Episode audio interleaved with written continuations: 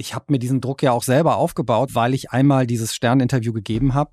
Ich wollte halt sagen, ey, die haben mich jetzt hier nicht rausgekickt. Leute, ich wollte es einmal erklären und sagen, was Sache ist, nicht, dass da irgendwie Gerüchte hochkommen. Dadurch habe ich aber natürlich auch eine Erwartungshaltung geschaffen.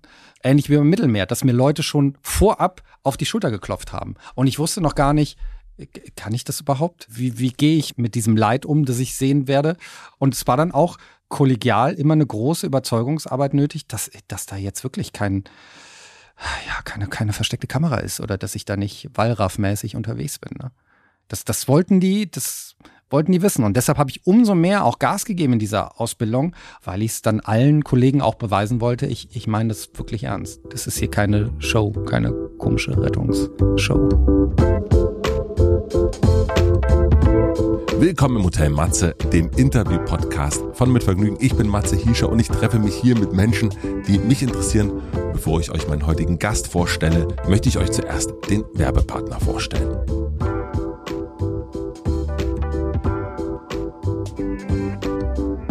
Mein heutiger Werbepartner ist Heineken und das freut mich sehr, dass Heineken auch in diesem Jahr hier Dauerwerbepartner im Hotel Matze ist. Heineken begleitet mich jetzt schon seit unzähligen Jahren hier im Hotel Matze und darüber hinaus, denn das Heineken 00 ist das Bier, das genauso wie ich ohne Alkohol auskommt. Den Januar haben ja viele, viele Menschen ohne Alkohol verbracht, das habe ich zumindest in meinem Umfeld gemerkt oder auch auf Instagram. Und wenn ihr sagt, ach, da kann ich das noch ein bisschen ausdehnen und verzichte hier und da mal auf Alkohol, dann kann ich auf jeden Fall aus voller Überzeugung das Heinigen 00 empfehlen. Denn dank Heinigen verzichte ich zwar auf Alkohol, aber eben nicht auf den Geschmack. Vielen herzlichen Dank an Heineken und schön, dass ihr wieder dabei seid.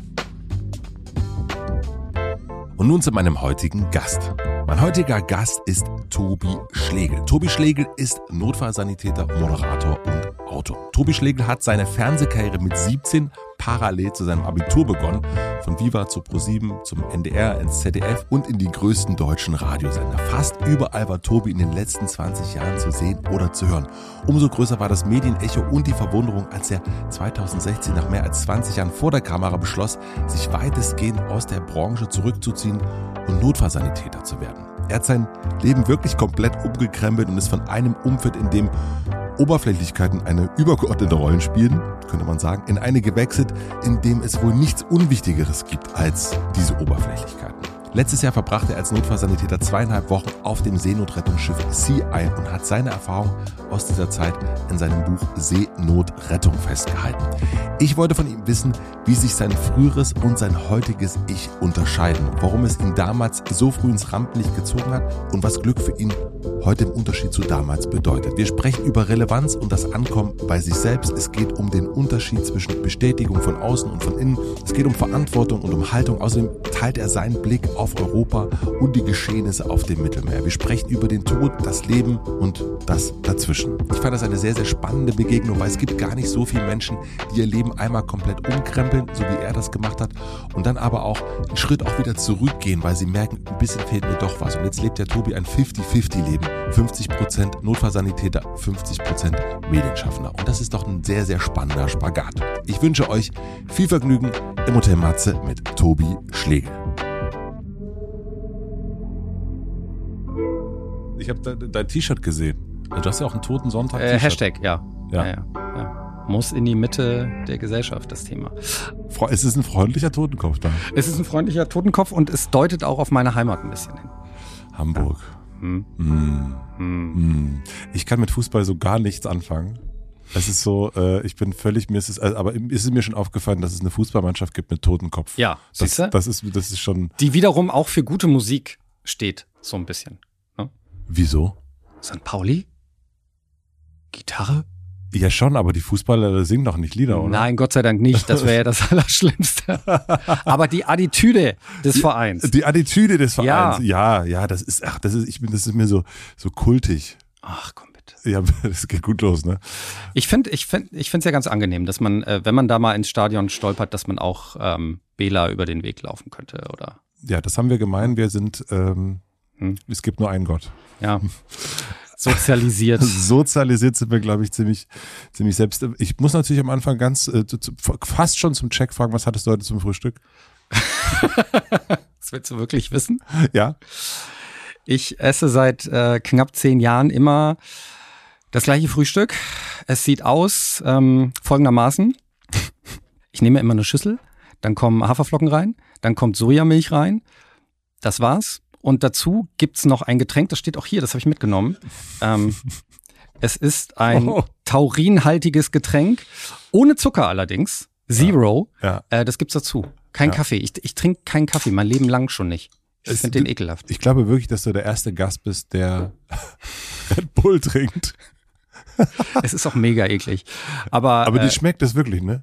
mir schmeckt das. Und ich freue mich, also wenn ich abends ins Bett gehe, freue ich mich schon auf das Frühstück. Dann bist du auch noch süchtig danach. Das war ja das Schlimme. Äh, ich musste ja ähm, Hashtag Seenotrettung. Ich musste ja aufs Schiff und wusste, ich kann kein taurinhaltiges Getränk mitnehmen und habe vorher ähm, eine kleine Entziehungskur gemacht. Also ich habe immer weniger getrunken. Ich habe es morgens dann auch nicht mehr ausgetrunken, damit ich nach und nach von dieser Sucht wegkomme. Jedenfalls für diese Wochen an Deck. Also wir reden hier wirklich von der Sucht, ne? Gerade dann ja in dem Moment. Oder naja, ist es, oder es ist ja, es- ich, ich trinke ja nicht zehn, zehn, zehn Dosen davon. ja, aber wenn du Matze, sagst, wenn du ich, aber ich sagst, trinke nicht zehn Dosen davon. Ich mag den Geschmack und ich trinke es morgens einmal. aber wenn du und sagst, dass du nachmittags, wenn ich bei dir musstest, bin. Ja, ich hatte Angst, dass äh, die, dieses Syndrom, dass, dass man Zucker braucht, dass man Koffein braucht, dass man so Rituale hat, Ja. Die einen runterziehen und die einen ablenken von der eigentlichen Arbeit. Und deshalb wollte ich frei, frei sein, so entgiftet, verstehe ich. bevor Okay. es losgeht. Gut. Weil ich wusste, es wird, es wird hart genug. Ja, das, also sagen wir mal so, was ich gelesen habe, hat sich ja auch äh, bestätigt. Mhm. Da kommen wir, da kommen wir noch dazu. Wie, wie geht's dir jetzt gerade? Gerade bin ich ganz aufgeregt, weil ich ja sehr mit mir gerungen habe. Das können wir auch gleich nochmal thematisieren, äh, dieses, dieses Buch überhaupt zu veröffentlichen. Seenotrettung. Ist ja ein Tagebuch. Ja. Also es gibt, ähm, wie bei meinem Buch zuvor, Schockraum, nicht diesen Deckmantel der Fiktion. Ich kann mich nicht mehr verstecken. Und ähm, es ist wirklich so, dass ich bisher mein Privates sehr, sehr geschützt habe. Also ich habe keine boulevardesken Interviews gegeben bisher. Und in diesem Tagebuch steckt halt ganz viel von mir drin, weil ich glaube, man braucht diese Emotionen, um zu verstehen, was da auf dem Mittelmeer passiert. Ja. Also ich gebe sie preis, meine Ängste, meine, meine Fehler, die ich auch an Deck gemacht habe, meine, meine Sorgen. Ich gebe mein Innerstes preis für die Sache, wirklich. Und- Damit die Menschen verstehen und das Ganze mit meinen Augen sehen können. Weil ich weiß, ich habe vorher Dokumentationen geguckt über das Thema Seenotrettung, was da im Mittelmeer passiert. Ich habe ähm, Tagesschau-Meldungen gesehen und das, das bildet das Ganze nicht ab. Da fehlt was. Die Emotionen. Genau. Und ähm, ich, ich hoffe, dass man das, was da an den, den Außengrenzen Europas passiert, dass man das besser verstehen kann. Und deshalb habe ich mir gedacht, ich kann das nicht. Also ich wusste, die Geschichte will ich erzählen. Und ich habe ich hab mit mir wirklich gerungen, mache ich da jetzt auch was Romanartiges raus, ne? Äh, verarbeite ich das irgendwie, aber ich wollte es auf die zwölf erzählen. Ich wollte es so erzählen, wie es auch stattgefunden hat. Und am Ende des Trips war ich so Feuer und Flamme für die Seenotrettung, dass ich mich entschlossen habe, diese Notizen, die ich da an Bord jeden Tag gemacht habe, ich habe da immer auf Schlaf verzichtet, um, um halt irgendwie verarbeiten zu können, was ich da erlebt habe, an heftigen Eindrücken. Ich habe mir gesagt, das, das muss raus, das muss veröffentlicht werden. Und es ist ein Tagebuch. Und das war ein schwerer Kampf. Also zu akzeptieren, dass man jetzt was sehr, sehr Persönliches preisgibt. Das wollte ich eigentlich nie. Du bist mir aber nie als jemand so aufgefallen, der, wo man denkt so, ah, da ist ja der, der ein Mauer, eine Mauer äh, um ihn herum. Ähm, also ich hatte jetzt ein paar Tage vor dir war Kurt Krömer hier, Mhm. wo ganz klar ist, das ist eine Kunstfigur, die unterscheidet sich auch in einer gewissen Weise ähm, von der von der echten, von dem echten Menschen.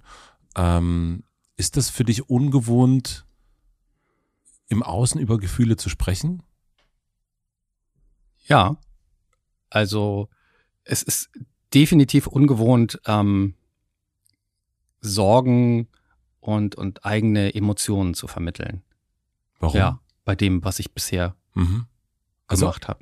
Also ich habe ja eher, ich war ja eher auf deiner Seite, ne? Genau, ja, so, absolut. Fragen gestellt Ja. und war interessiert. So, habe meine Persönlichkeit natürlich auch äh, mit eingebracht, aber so würde ich es nämlich auch sagen. Deswegen bin ich ja, aber überrascht. ich, ich war, ich, ich, die Seite jetzt auch hier ist halt insofern ungewohnt, Mhm. Dass, dass man hier ja nicht nur im Hotelzimmer sitzt, sondern ähm, wahrscheinlich auch ein bisschen auf der Couch liegt gleichzeitig. Sitzen und liegen gleichzeitig Ja, bei Mats. ja. Und das ist auch okay. Mhm. Aber ich mache das jetzt nur, weil ich, ähm, unabhängig, weil ich mit dir reden will und weil ich glaube, dass es ganz, ganz wichtig ist, dieses Thema in die Öffentlichkeit zu bringen. Und dafür mache ich mich halt ein bisschen nackig. Mhm. Und das ist, das ist so ein bisschen das Gefühl. Also man fühlt sich so ein bisschen schmutzig, weil man sich, weil man sich äh, emotional auszieht. Warst du früher jemand, der, wenn man den gefragt hat, wie geht's dir, ja gut? Oder, also so die, ja, passt schon. Ja, ich glaube, das ist, das ist auch äh, familiär begründet insofern, dass, dass nicht viel geredet wurde. Es wurde nicht viel über Gefühle und ähm, Emotionen geredet. Es wurde auch nicht viel über beispielsweise den, den Tod geredet. Der hat irgendwie gar nicht äh, stattgefunden. Der wurde immer an den Rand gedrängt. Und ähm, deshalb habe ich das mir selber beibringen müssen, dass man über Dinge redet, die einen beschäftigen. Das war ja auch so ein bisschen das Problem bei mir ähm, im Rettungsdienst. Ich habe ja diese dreijährige Notfallsanitäter-Ausbildung gemacht und habe da natürlich sehr, sehr schreckliche Dinge teilweise erlebt. Tote Menschen gesehen, Mhm. Kinder mit Schädelhirntrauma, ähm, Menschen, die wir versucht haben zu reanimieren. Und das hat alles nicht, nicht mehr sein sollen, das hat nicht geklappt.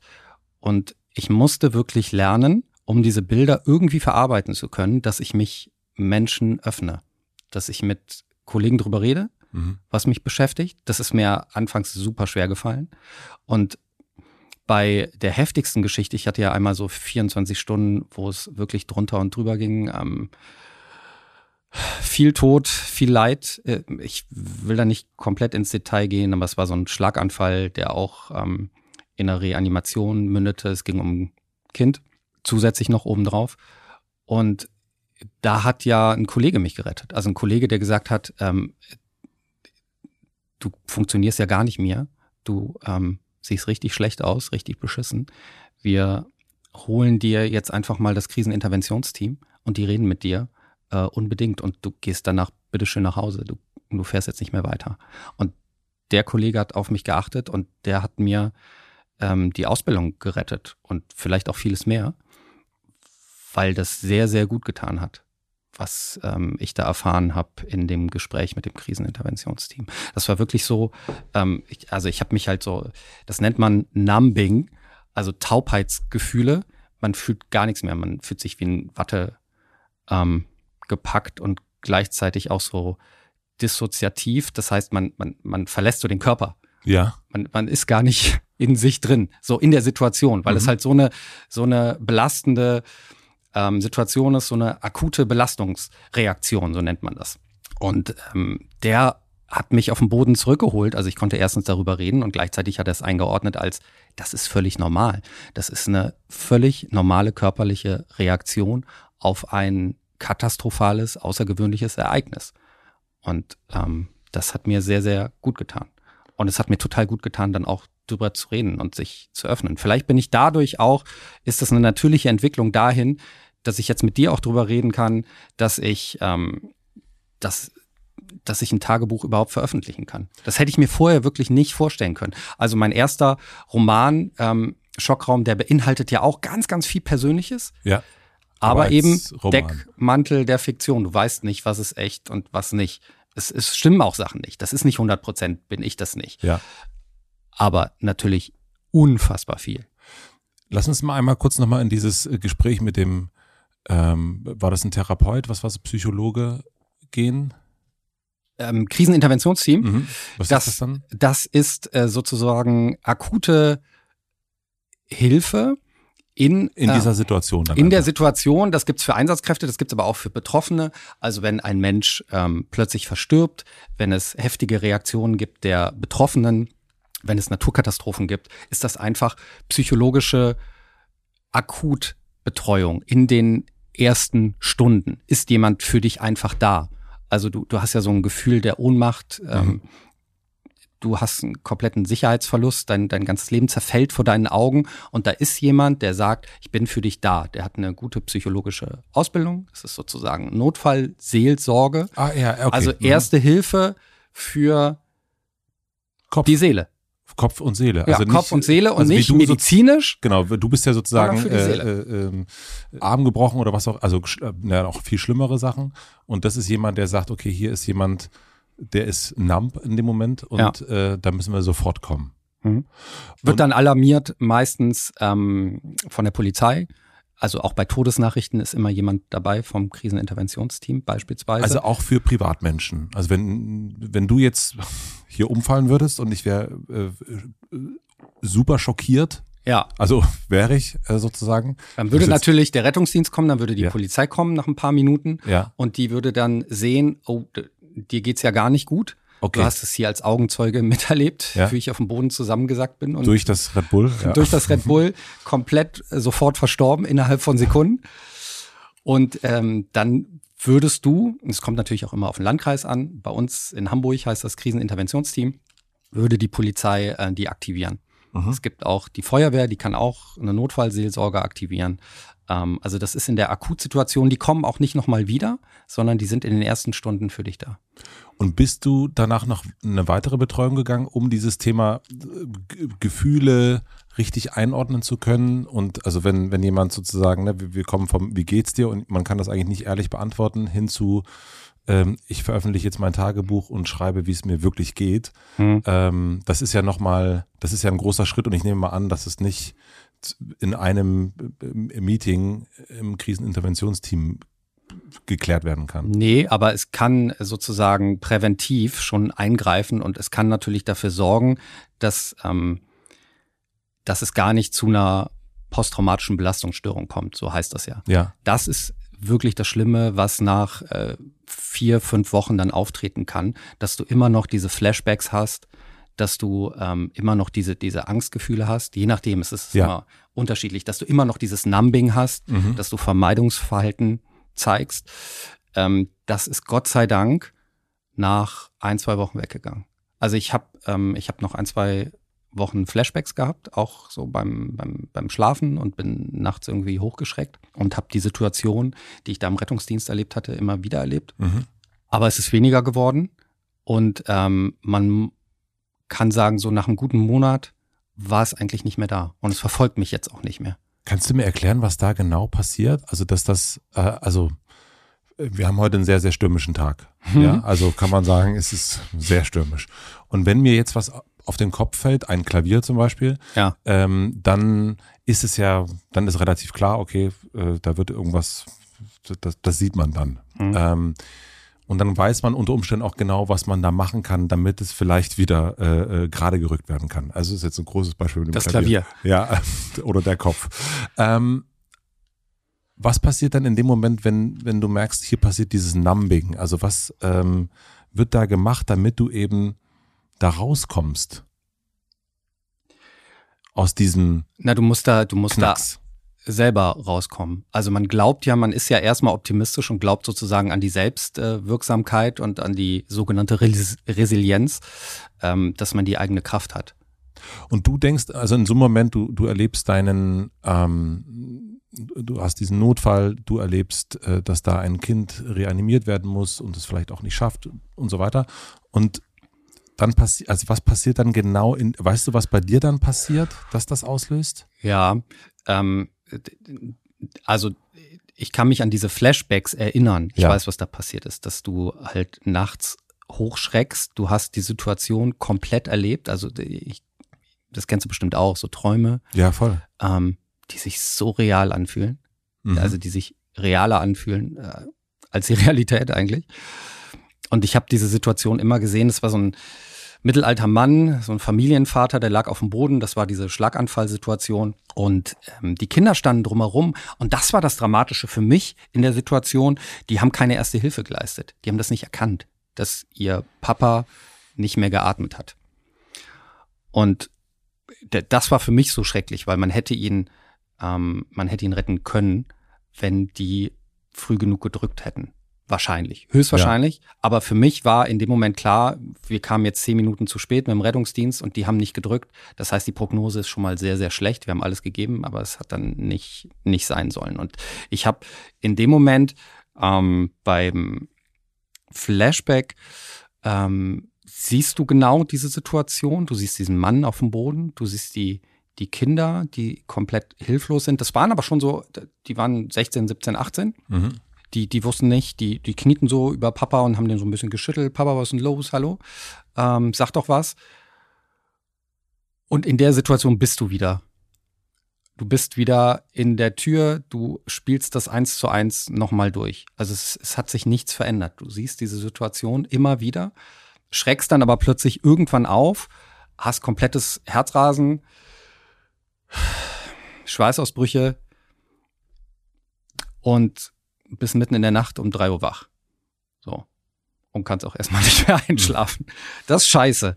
Das ist echt scheiße.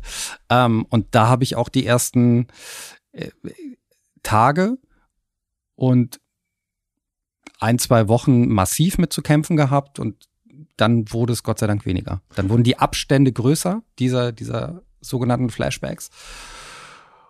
Und dann konnte ich auch wieder arbeiten. Dann habe ich auch wieder funktioniert. Ich musste ja die Ausbildung weitermachen. Und kommt das daher, dass dieses, was da passiert, jetzt habe ich erst dieses bescheuerte Bild mit dem Klavier benutzt. Und Klavier ist ja auch sehr, sehr schwer. Und äh, klar, wenn ein Klavier auf deinen Kopf fällt, bist du hin. Ja. Und kann man das insofern vergleichen, dass dieser Eindruck so schwer ist, dass es sich so doll einbrennt, dass der immer und immer wieder kommt? Ja. So ist das. Ja. Okay. Ist aber bei jedem, also das, das ist jetzt keine Blaupause, ne? Das wäre bei dir wahrscheinlich auch anders, ne? Du ja, ja. Irgendwie nur, ganz ich will nur versuchen zu verstehen, was da gerade. Äh und, und jeder reagiert ja auch anders auf katastrophale Ereignisse. Vielleicht kriegst du nur Bauchschmerzen. Ja. Ja, oder Für eine ist Woche. Es, äh, oder es ist sozusagen genau dieser, äh, das ist jetzt, das empfinde ich als nicht so schlimm und was anderes finde ich als total schlimm. Das ist ja nicht. Ähm du musst halt nur lernen, damit umzugehen. Und da ist natürlich, sind natürlich Kollegen, die auf einen aufpassen und da hatte ich Gott sei Dank ja einen, ist das ganz, ganz wichtig, dass, dass die dich ansprechen, dass die auch sagen, ey, was, was tut dir jetzt gut in dieser Situation? Ja. Ganz wichtig. Ähm, Freunde, die da sind, äh, die man anrufen kann, ganz wichtig, habe ich gelernt. Und es ist auch ganz wichtig, ähm, wenn sowas passiert, dass du auch dich, dich nicht zu Hause verkriechst. Also, dass du, dass du zurückkehrst in deine Struktur. Ja. Dass der Alltag wieder da ist und dass du Sachen machst, die du normalerweise auch machst. Und eventuell noch Sachen, die dir gut tun. Ähm, aber das Allerschlimmste wäre beispielsweise, wenn, wenn ein Kind das beobachtet mit dem Klavier, mhm. ne, dass du dann sagst, oh, dieses Kind schicke ich jetzt zwei Wochen nicht in die Schule. Ja. Das wäre nicht gut. Verstehe ich. Aha. Damit es sozusagen dann auch wieder, also damit es überspielt werden kann wieder. Also damit neue Eindrücke dazukommen können, damit man sich nicht darin festhält, weil man, wenn man natürlich die ganze Zeit zu Hause ist, bleibt man nur in diesem Eindrucksfeld. Genau, dann kommst du nicht mehr raus. Ich meine, wir sind jetzt äh, 20 Minuten im Gespräch und wir sind wirklich, äh, wir haben schon einmal so den, den, den, den Boden richtig, also da ging es einmal schon mal tief. Kannst du gut damit umgehen, wenn Leute über Lappalien jammern? Also wenn ich jetzt sage, also jetzt sitzen wir hier in wirklich einem sehr schönen warmen Raum mhm. und ich sah und ich beschwere mich darüber, dass der Kaffee echt jetzt nicht so dolle schmeckt. Also kannst du solche Sachen, also gerade in so einem, in so einer, wenn man das jetzt mal so im Verhältnis. Ich kann das nicht mehr verstehen. Also ich würde dich nicht dafür verurteilen, mein lieber Matze. Aber ich, Aber. ich würde schmunzeln und mir meinen Teil denken und sagen, ey, komm mal klar. Weil also, stell dir mal vor, du reanimierst jemanden, es hat nicht funktioniert, du bist völlig fertig, völlig frustriert und fährst mit deinem Kollegen zu McDonalds, um irgendwas zu essen mit in, in der Nacht. Ja. Sitzt dann da und neben dir sitzen irgendwie zwei Jugendliche, die sich über das neue iPhone unterhalten. Das kannst du nicht verstehen. Wenn du diesen Dialog mitbekommst, drehst du durch, weil du denkst, was kommt mal klar, das ist es kann doch jetzt nicht wahr sein, dass die Welt so ist. Wir haben so krasse Sachen erlebt. Wir haben gerade, wir haben gerade Tod erlebt und die äh, interessieren sich nur, was, was irgendwie ähm, Technik angeht und neueste Updates und so. Das kannst du nicht verstehen und du kannst es erst recht nicht verstehen, wenn du einmal gesehen hast, was auf dem Mittelmeer passiert. Da sind wir jetzt wieder bei der Seenotrettung, geht nicht anders. Weil du wirklich zurückkommst, du kommst zurück in den Alltag und denkst dir, was ist denn hier los? Warum, warum regen sich die Leute wegen solchen Kleinigkeiten auf? Warum jammern sie hier so? Warum schätzen sie nicht ihre unfassbaren Privilegien, die sie haben? Du kannst es nicht verstehen. Du kannst es wirklich nicht verstehen. stehst da mit großen Augen und bist aber selber, also ich habe bei mir eher eine, ich reg mich gar nicht mehr groß drüber auf, sondern ich habe bei mir so eine Ruhe, so eine Gelassenheit gespürt, dass so, so alltägliche Kleinigkeiten, Aufgeregtheiten, es ist mir einfach scheißegal. Es mhm. ist mir scheißegal. Also. Und wenn mein Auto kaputt geht, es ist mir scheißegal. Wirklich. Aber wie ist das mit deinen Freunden jetzt? Also, äh, oder deiner Familie, deinen Ängsten, ne? Wenn die jetzt, also da, da, die sind ja nicht mit im Mittelmeer gewesen. Die fahren nicht mit dir äh, nachts durch Hamburg mit, mit, mit Blaulicht. Ähm, aber die finden manchmal, dass der Kaffee zu kalt ist äh, ja. oder, oder nicht so richtig schmeckt oder dass keine Ahnung, da jetzt wieder ein Bagger auf der Schanze steht und das ist ja irgendwie ganz blöd. Äh, wie, und also trauen sich die Leute, dich noch anzurufen und zu sagen, boah, ich habe echt einen Kater, mir geht's nicht so gut, ich war gestern zu lange feiern? Ja, die müssen damit leben, dass ich mich aus solchen Diskussionen rausschalte. Ich bin da dabei, es ist auch okay, ich lasse es, ich lasse es geschehen, ja. aber es läuft an mir vorbei, dieser Lebensfilm. Und merkst aber, dass die sich auch nicht mehr so oft melden mit Problemen bei dir? Also mir wäre das, wenn wir uns gut kennen, wenn mir wäre es total ja. unangenehm, dir zu sagen, keine Ahnung, boah, heute bei uns echt im, im, im Studio Stromausfall, absolut ätzend. Also, weißt du, ich würde dich, glaube ich, würde, ich würde wahrscheinlich irgendwie andere anrufen, aber ich würde wahrscheinlich nicht Tobi anrufen. Deshalb, deshalb klingelt mein Telefon auch nicht mehr. Deshalb ist es so still in meinem Leben geworden. Die sagen sich, du, ich habe heute kein Menschenleben gerettet. Was? Ja, also, Nein, es ist ja gar nicht so eine, es, es klingt jetzt so, als würde ich dann andere dafür verurteilen, dass sie ihre, äh, ihre kleinen Aufgeregtheiten haben. Aber so ist es, so ist es eher gar nicht. Ich akzeptiere das ja. Ich halte mich nur selber raus. Ja. Also du kannst mich nicht mehr damit packen mit solchen Diskussionen. Ich schalte mich da nicht mehr ein. Auch so, so Twitter-Diskussionen. Mhm. Twitter-Diskussionen über innenpolitische Fehltritte von Politikern beispielsweise. Ja. Ich hätte damals, ich, ich hätte sofort, ich wäre der Erste gewesen, der schreibt. Ja. Jetzt schreibe ich gar nicht mehr. Ja. Weil es mir, es ist mir egal geworden. Das ist ja eigentlich auch ganz gut. Ja, also das ist wahrscheinlich ist es, äh, ist gesund, es gesundheitlich, eigentlich. Äh, seelisch sehr, sehr heilsam, das nicht mehr zu machen. Ja. Aber es ist natürlich eine Folge des großen Ganzen. Wenn du, wenn du einmal eine, eine Katastrophe erlebt hast, so eine Tragödie, ähm, die natürlich auch schön war, beglückend, weil wir hatten ja eben das Gefühl, dass wenn man einer Situation so ohnmächtig ausgeliefert ist, dass das gerade ein Problem ist. Und das Gute bei mir ist aber, selbst im Rettungsdienst und jetzt auch auf dem Mittelmeer, äh, ich konnte ja was machen. Ja. Also ich konnte Stimmt. mit meinen Händen was machen. Ich wäre auch niemals als Journalist da an Bord gegangen, um das nur zu begutachten und äh, zu schauen, was da passiert.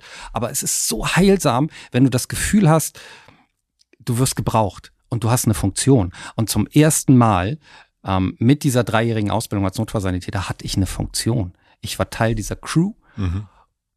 und ich, wusste, was ich da gemacht habe. Ich hatte eine Ausbildung und ich kann dir innerhalb von Sekunden sagen, bist du kritisch oder nicht. Also ich kann sofort eine Triage durchführen. Ich kann dir sagen, kommst du jetzt mit auf die Krankenstation oder eben nicht. Und ich weiß auch, ich habe so ein militärisches Grundschema, das lernt man im Rettungsdienst äh, abcde.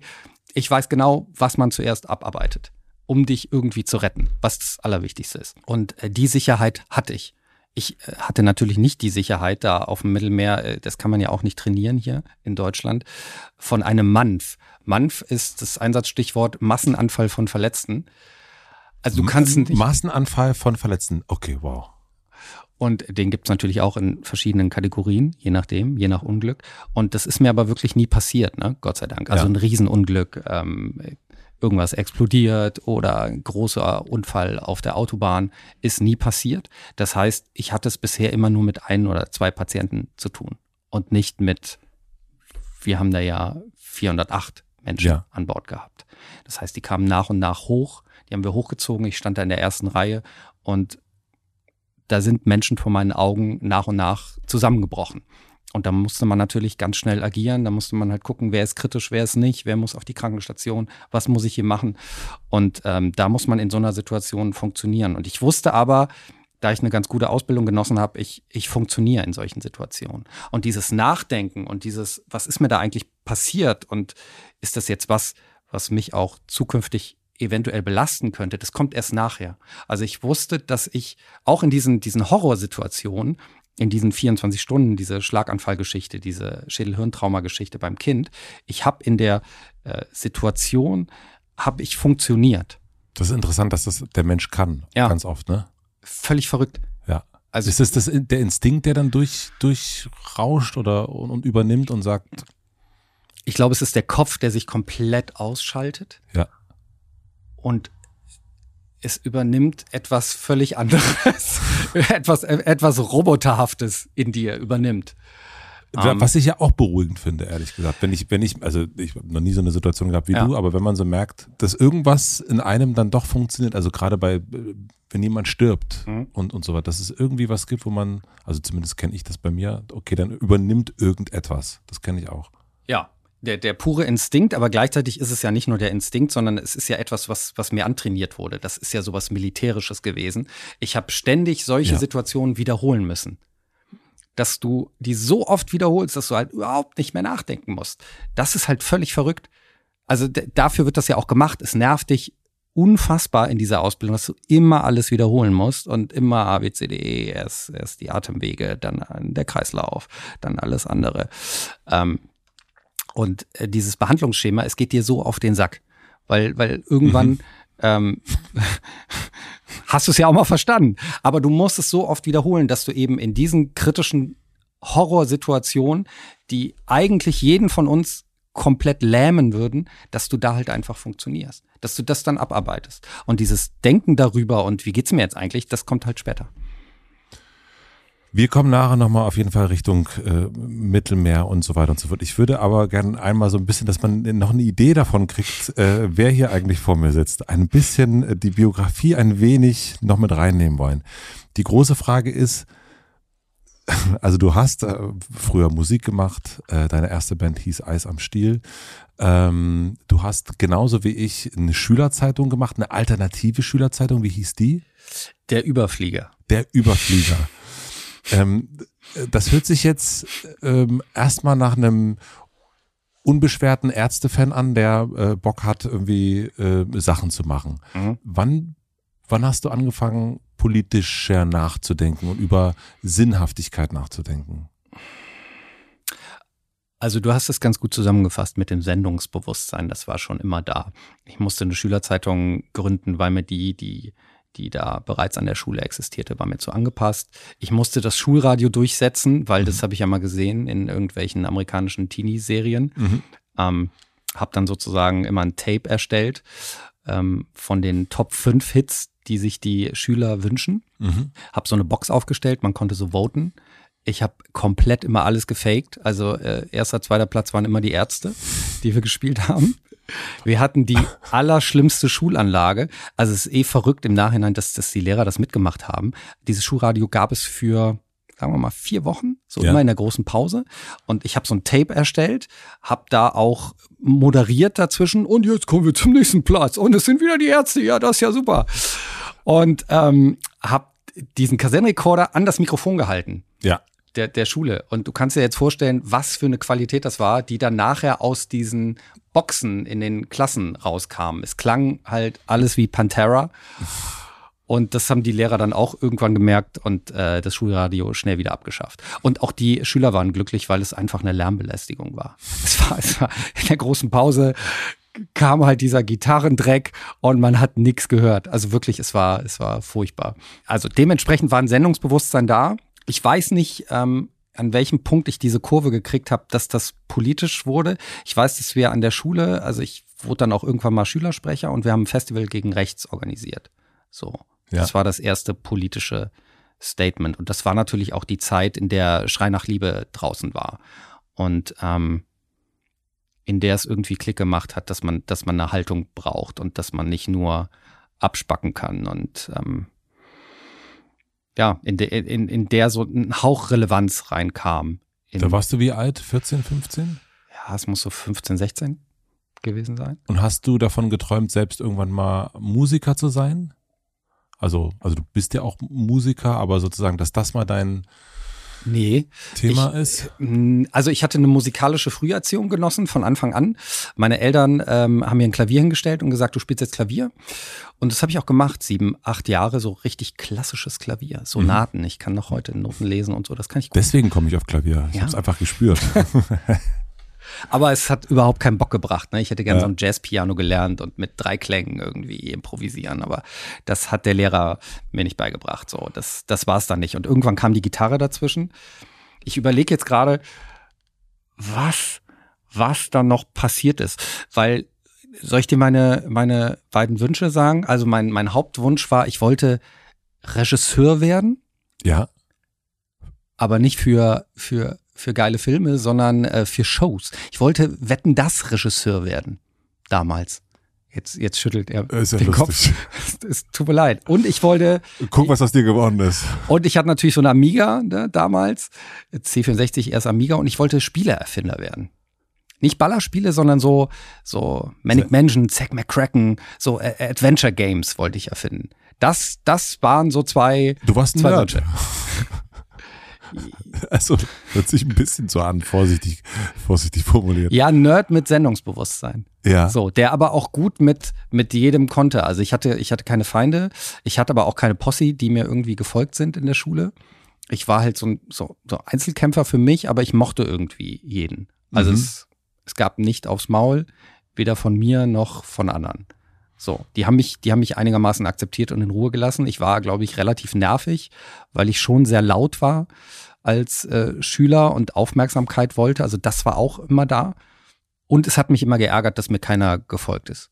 So, dass ich, dass ich nicht die, die drei Buddies hatte, weißt du, den, den hm. kleinen mit der Brille, den etwas dicklicheren und, und den TKKG. coolen. Hm. Ja, also TKKG. Ich, ich, ich wollte Tarzan sein, aber ich, ich hatte keine Posse.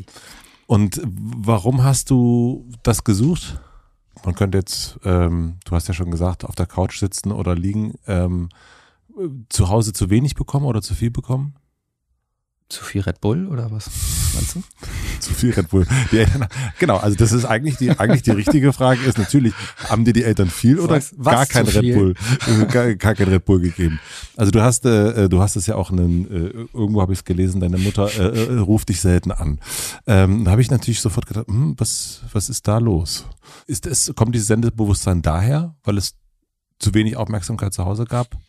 Ach, ich glaube, es ist dann eher so, dass, dass man sich allein fühlt und, und Bestätigung braucht. So, das ist, glaube ich, so das Grundgefühl, was man, was halt viele in der, in der Jugend kennen. Man, man, man weiß nicht, äh, ob man, also man weiß nicht, mit seinem Spiegelbild umzugehen. Man weiß nicht, mit seinen Gefühlen umzugehen. Und ich wusste generell auch nicht, mit mir so wirklich umzugehen. Und habe dann mein Heil gesucht in, ähm, dass ich was für andere mache oder selber kreativ werde und was erschaffe. So, und dass ich dadurch dann plötzlich Aufmerksamkeit kriege. Hat ja auch funktioniert insofern. Ja. Ne? Also ich, ich wurde ja irgendwie dann auch zum Schülersprecher gewählt. Ähm, selbst diese, diese, diese Schülerzeitung habe ich so Drückerkolonnenmäßig, wollte ich eigentlich verkaufen. Das hat nicht funktioniert, aber aber ich habe ein paar, paar Leute gefunden, die das gerne irgendwie jeden Monat sich reingepfiffen haben, diesen Quatsch. Hast du das alleine gemacht, die Schülerzeitung? Ja, komplett. Ich habe ich hab, ich hab mir nur Decknamen gegeben und ich äh, habe auch eine Redaktion. Ich hatte so, so ein Impressum mit, mit fünf, sechs Redakteuren, aber das war immer nur ich. Es war oh. mit verschiedenen Namen. Ähm, ich habe auch damals, damals Harald Schmidt angefragt und ihm gesagt, hier, das ist eine sehr, sehr bekannte Schülerzeitung in Köln, ähm, an einem großen Gymnasium und äh, ich hätte gerne ein Interview. Und das habe ich sogar bekommen damals. Also ich habe ich hab Harald Schmidt getroffen äh, bei irgendeinem Theaterabend, hat er nur für mich in seiner 20-minütigen Pause, hat er sich mit mir hingesetzt und äh, hat mir irgendwas über, über Feuerstein und Schmiteinander erzählt und äh, was er da irgendwie für ein Schüler war. Und das habe ich, das habe ich so mit so einem, so einem kleinen Tape-Gerät aufgenommen und dann gab es auch ein Interview mal in meiner Schülerzeit. Ja. Guck mal, ich versuche den seit drei Jahren hierher zu kriegen. Ich muss einfach nur sagen, dass ich eine Schülerzeitung mache. Ja, ja, ich glaube, das war auch, das, das rechne ich äh, äh, sich wirklich ein paar Leuten hoch an. Das habe ich auch mit Harpe Kerkeling gemacht. Das hat auch geklappt. Das kann doch nicht wahr sein. Jetzt, das habe ich auch mit Dirk Bach gemacht. Das hast du auch mit Angela Merkel gemacht, ne? Nein, aber ich glaube, dass, dass Leute so ein, so, so ein Gefühl dafür haben, weißt du, man, man kriegt ja viele Kackanfragen und sagt oft nein. Aber ich glaube, wenn halt eine, eine Schülerzeitung einfach nett fragt, ja. das ist cool.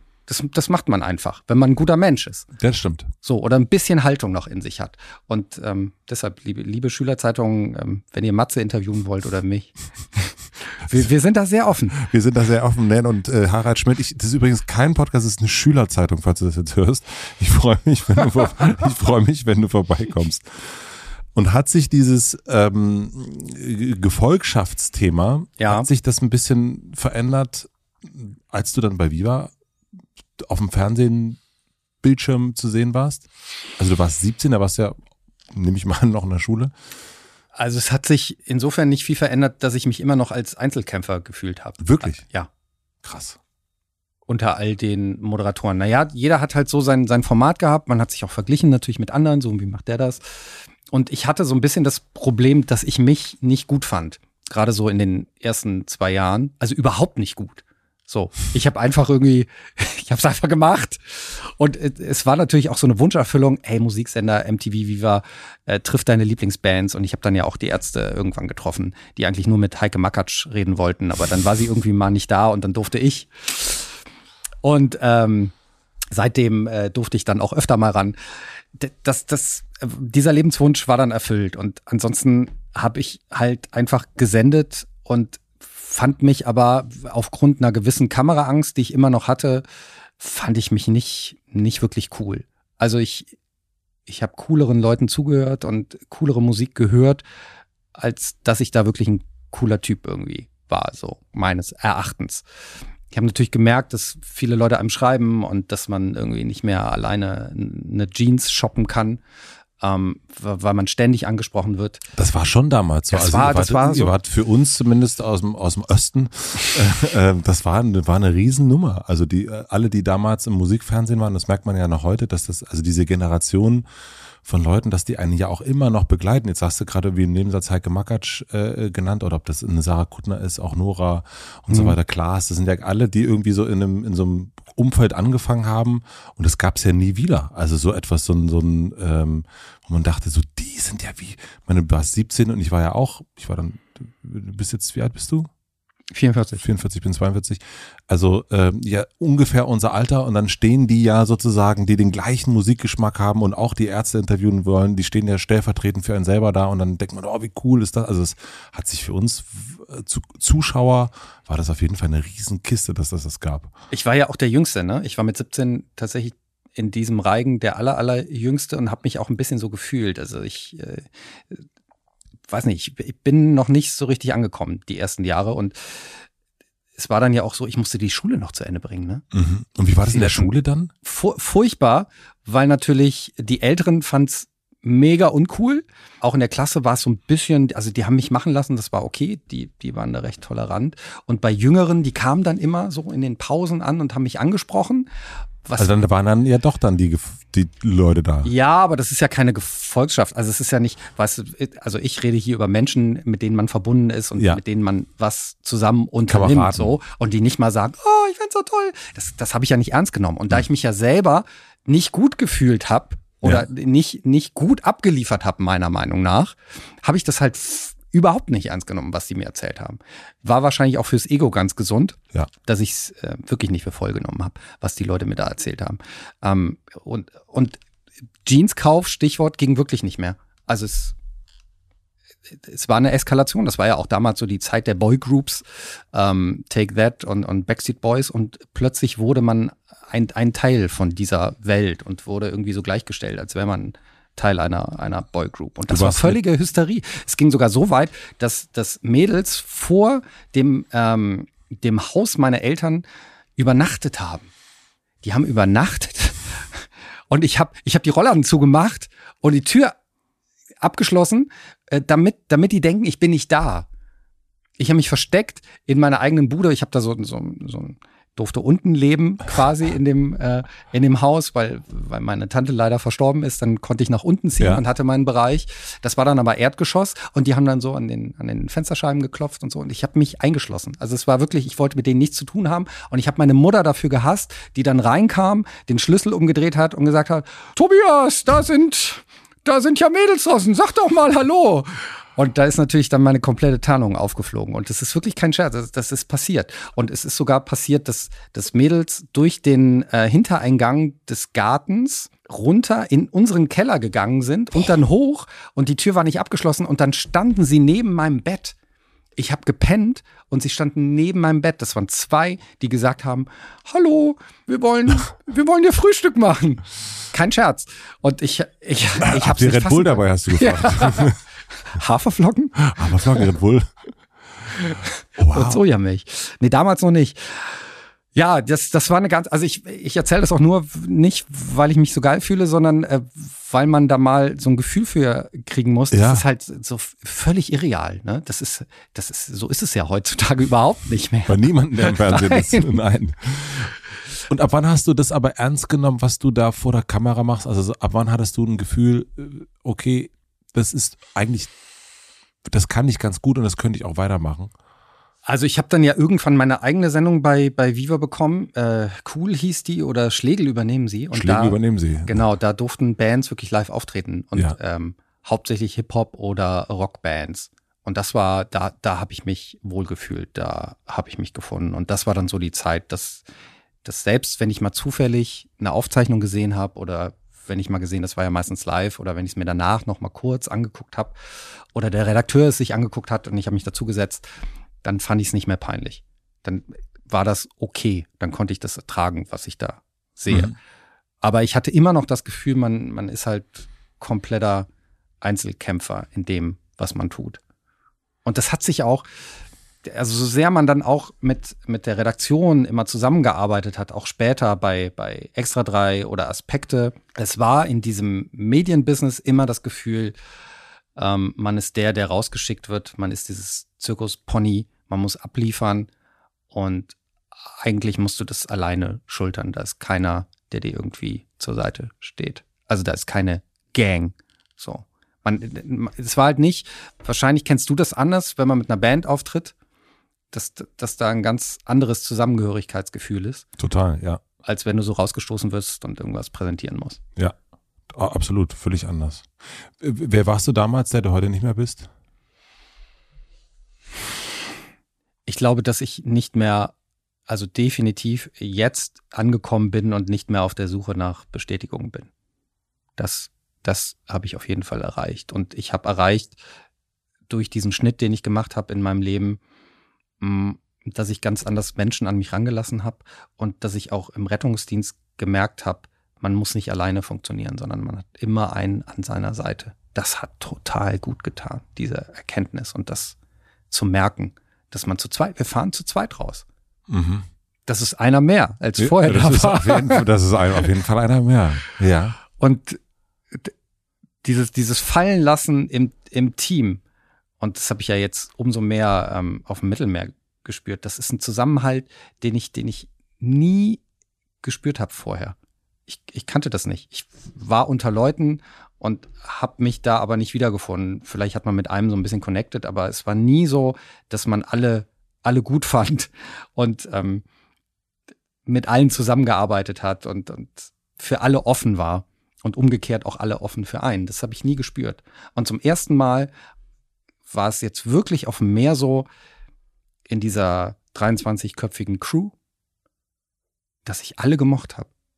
Ich fand keinen Scheiße. Und Mhm. ich hoffe, keiner fand mich richtig scheiße, aber war zum ersten Mal das Gefühl, ich, ich bin hier angekommen in einer, einer Gruppe und man hilft und unterstützt sich gegenseitig. Also wir hatten einen Kapitän aus Rumänien an Bord, der das ganz gut beschrieben hat, weil ich habe ihn mal gefragt, was hältst du eigentlich von unserer Crew? Und er meinte, Dobby, nobody says no in this crew. Dies ist gut. Also keiner sagt nein. Wir haben, wir haben alle Ja gesagt Ja. und wir konnten uns aufeinander verlassen und das war echt ein richtig schönes Gefühl. Ähm, wir haben Ja gesagt zu den Menschenrechten, Ja zur Migration und Ja zu uns und zu dem, was wir da machen.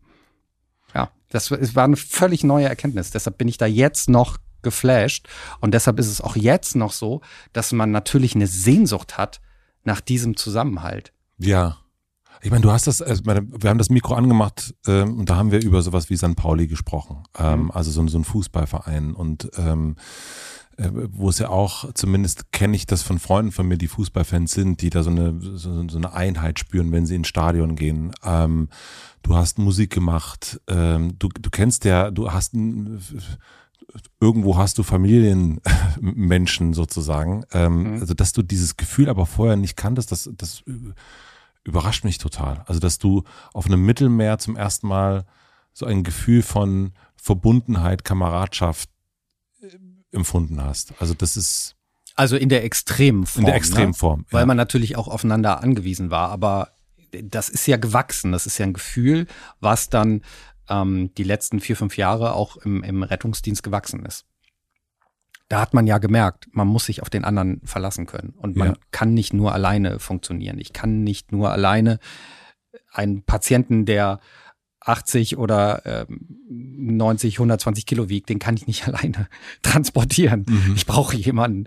Ja, und dass man dann, dass man ein bisschen was von sich selbst zurücknimmt, dass man sich auf einen anderen einlässt, das habe ich da gelernt. Ja. Du hast das 2016, meine ich, im, damals im Stern Interview bekannt gegeben, dass du dich aus dem Mediengeschäft naja, nicht ganz zurückziehen. Du hattest, ich glaube, es war so eine kleine Tür offen, dass du ab und zu noch Beiträge machst, aber mhm. dass du hast bekannt gegeben, dass du Rettungssanitäter werden möchtest. Notfallsanitäter. Notfall, Notfall. Soll ich noch, soll ich noch mal erklären? Das machen alle falsch. Das, das machen das wir gleich. Toll, dass du es gemacht hast. Notfallsanitäter und Rettungssanitäter. Notfallsanitäter, Rettungssanitäter, Notfall. Was ist der Unterschied? Matze, gut, dass du fragst. Der Rettungssanitäter, drei Monate Ausbildung. Der Notfallsanitäter, drei, drei Jahre, Jahre Vollzeitausbildung mit Staatsexamen. Deshalb, wenn man dann, es ist in der Außendarstellung, ey, es ist völlig egal, es versteht auch keiner. Aber wenn du das machst, ne, wenn du diese dreijährige Ausbildung machst und auch dieses Examen schreibst, dann denkst du dir natürlich, ach, komm, bitte, bitte sag doch so, also gib mir die richtige Bezeichnung. Das verstehe ich total. Hundertprozentig. Also natürlich die Frage, okay, du warst damals 2016 oder 15 oder du warst ja im, im Mediengeschäft drin äh, und das lief ja auch, soweit ich das zumindest beobachten konnte, recht gut. Ja. Du hättest ja aber auch sagen können, ich hätte irgendwie Bock auf was Neues, da mache ich doch mal Rettungssanitäter-Ausbildung. Drei Monate, ähm, da habe ich mal, schnuppere ich mal die, die Luft ähm, von was anderem und ich komme mal raus aus diesem ganzen Kamera-Bums äh, äh und, und, und irgendwie, also so ich, ich schnupper da mal rein. Ja. Wieso äh, hast du dieses, also sag mal, also diese volle Ladung dir direkt gegeben? Weil ich dann nicht vernünftig entschieden habe. Natürlich kann man sagen, schnupper doch erstmal rein und guck doch mal, ist das was für dich? Oder ich, wenn du mich angerufen hättest, schnupper erstmal rein, hätte ja, ich gesagt. Ja, ich hätte mich aber nicht drauf eingelassen. Also ich wollte es, wenn, wenn, wollte ich den radikalen Schnitt. Und es ist, es ist schon, also es ist von der Haltung schon ganz cool, dass man zum ersten Mal in seinem Leben einen Vertrag nicht erfüllt. Das war ja der beim ZDF, bei Aspekt, ja. dem Kulturmagazin. Obwohl ich mich da total wohl gefühlt habe. Aber es ist natürlich mal echt ein starkes Gefühl, wenn du reingehst und sagst, nee, ich, wenn du ich bin raus. Bist. Wenn du derjenige ja, bist, ja. der auch den Mittelfinger zeigt. Ja. Nicht bösartig, aber es, es, es, es tut auch so gut, weißt du? Und wenn du merkst, du brauchst was anderes, bin ich voll Fan von dem Radikalen dich in was ganz anderes reinzustürzen. Und dann musst du auch, dann musst du auch Leute von Kopf knallen, ähm, Kopf knallen und dann musst du auch, dann musst du auch den radikalen Schnitt machen. Ja. Aber ich meine, du warst damals Ende 30. Und zumindest, wenn ich deine Biografie, was wir ja wirklich in, im absoluten schnell und, und, und, überhaupt nicht genau gemacht haben, aber hattest du vorher schon mal eine, eine, eine Radikalerfahrung gemacht? Also, dass du sagst, okay, also du hast es ja gesagt jetzt irgendwie, es muss einmal auch da mal richtig knallen. Normalerweise machen das irgendwie viele mit, wenn sie viel, wesentlich jünger sind und nicht unbedingt mit 39, 38, 39. Ja, ist doch klassische Midlife-Crisis, mein Lieber. ja, okay, aber der Harley Davidson. ja. Na, es hat, es hat ja, also, du musst ja den ganzen Prozess sehen. Da ich der Jüngste bei Viva war, habe ich das gemacht, seit ich 17 bin. Ja. Ich habe Fragen gestellt. Ich habe äh, interessante Leute interviewt und ich ich kam irgendwann nicht mehr klar, dass das jetzt das ist, was ich noch 20 Jahre mache, bis ich umfalle und in die Kiste falle. Ja. Das hat mir nicht mehr gereicht. Weißt du? Ähm, ich weiß ja nicht, wie es bei dir ist. Du stellst ja auch Fragen, aber wenn du die Perspektive hast, das mache ich jetzt mein Leben lang, ähm, auch wenn ich gut darin bin, es, es hat mir nicht mehr gereicht. Also ich, nee, das verstehe ich vollkommen. Es ist, ich, ich wollte die Relevanz und ich wollte sie radikal und ich wollte aber so ein Zeitfenster haben. Also ich hätte ja auch, ich hätte ja auch Arzt werden können. Das stand auch auf meiner Liste. Und das war für mich zum Beispiel unerreichbar, weil es halt bedeutet hätte, sechs Jahre schuften, studieren und dann noch irgendwie äh, mitlaufen als Arzt, also bis du da richtig praktizieren kannst. Das sind dann zehn Jahre so. Das war für mich keine Perspektive. Aber dieses Neue, das ist ja ein neues Berufsbild, Völlig. was da ja auch entstanden ja. ist. Ähm, früher gab es einen Rettungsassistenten, das war die höchste Stufe, aber dass man plötzlich gesagt hat, ey, jetzt drei Jahre Staatsexamen und du darfst sogar Medikamente geben, invasive Maßnahmen ergreifen. Ich, ich wollte halt Verantwortung. Ne? Ich wollte, wenn ich, wenn ich schon diesen Schnitt mache, wollte ich nicht der Zweite sein. Ich wollte der Erste sein, der sagen kann, so wird's gemacht. Und ich wollte den Gesamtüberblick. Und ich will, wenn ich was mache, will ich auch dafür kämpfen, dass ich halt gut drin bin und dass ich Verantwortung übernehmen kann. Und deshalb dieser radikale Schnitt und deshalb auch das, das übergeordnete Berufsbild. Wahrscheinlich ist es, ey, es ist voll unvernünftig. Ne? Ich hätte ja auch, also ich hätte ja auch so sein können, dass ich das, was ich da sehe, nicht, nicht verkrafte. Es war ja auch mal an diesem Punkt. Ne? Ja. Es gab diesen Punkt, ja. Äh, den wir da schon erwähnt hatten. Und da hätte alles implodieren können und alles wäre umsonst gewesen. Weil ich wusste natürlich, wenn du bei äh, Aspekte sagst, du bist raus, dann bist du halt raus. also du kannst dich nicht mehr so reinschleichen in diese Sendung. Die übernimmt dann einer, beziehungsweise Jo und Kathi haben es weitergemacht. Und äh, da, da kommst du dann auch nicht mehr rein. So, also ich wusste, das ist, das ist was, das ist was erstmal was, was diese Sendung angeht, die ich mir da erkämpft habe. Und ich war mega stolz auf den, auf den Weg von, von Viva zu Aspekte. dem renommierten Kulturmagazin. Ja, also für mich war das so, ey, Haken dran, voll gut. So, das, das ist alles aufgegangen. Ähm, und dann musste halt das neue Kapitel her. Ne? Das, also das, das Buch war fertig. Es musste, es musste die Fortsetzung her. Und und es war wirklich dieses Schreien im Kopf, ich will was ganz, ganz Relevantes machen. Und was gibt's halt Relevanteres, als zwischen Leben und Tod zu agieren, ähm, eventuell sogar den Tod bekämpfen zu können, austricksen zu können und, und Menschen konkret helfen zu können. Das verstehe ich total. Ähm, absolut, also das versteht man natürlich. Wer soll das nicht verstehen? Also das ist ja völlig, äh, äh völlig logisch. Also hier haben wir den neuen Bestseller-Autoren. Ich frage den mal was und hier können wir ein Menschenleben retten. Also es ist, also wenn, ja, das ist nachvollziehbar. Ja. Was war das für ein Moment, als du das, als dir das klar geworden ist? Das wird es jetzt sein. Also ich kann mir, also so eine Bombe, die knallt ja dann irgendwann auch. Also es gibt ja den Moment der Detonation. Das Klavier fällt irgendwann runter. Und das Klavier fiel richtig runter und ich war mir auch plötzlich bewusst, dass das Ganze einen Preis hat. Ne? Also Privilegien fallen weg, Kohle fällt komplett weg und du, du bist nochmal der Lehrling. Ne? Du bist nicht der, der alles da im Griff hat und der Redakteure hat, Autoren, die einem zuarbeiten, sondern du bist der, der die Fragen stellt, wie geht das eigentlich? Und der es nicht hinbekommt. Und es hat mich es hat mich fertig gemacht, dass ich nicht äh, venöser Zugang, ja, also hier Stich in die Vene, ja. um dir Flüssigkeit zu geben und so. Ich, ich habe den nicht getroffen. Ne? Ich habe sie nicht getroffen in den ersten ähm, Wochen, Monaten. Das war super schwer. Und ich, äh, ich bin da dran verzweifelt.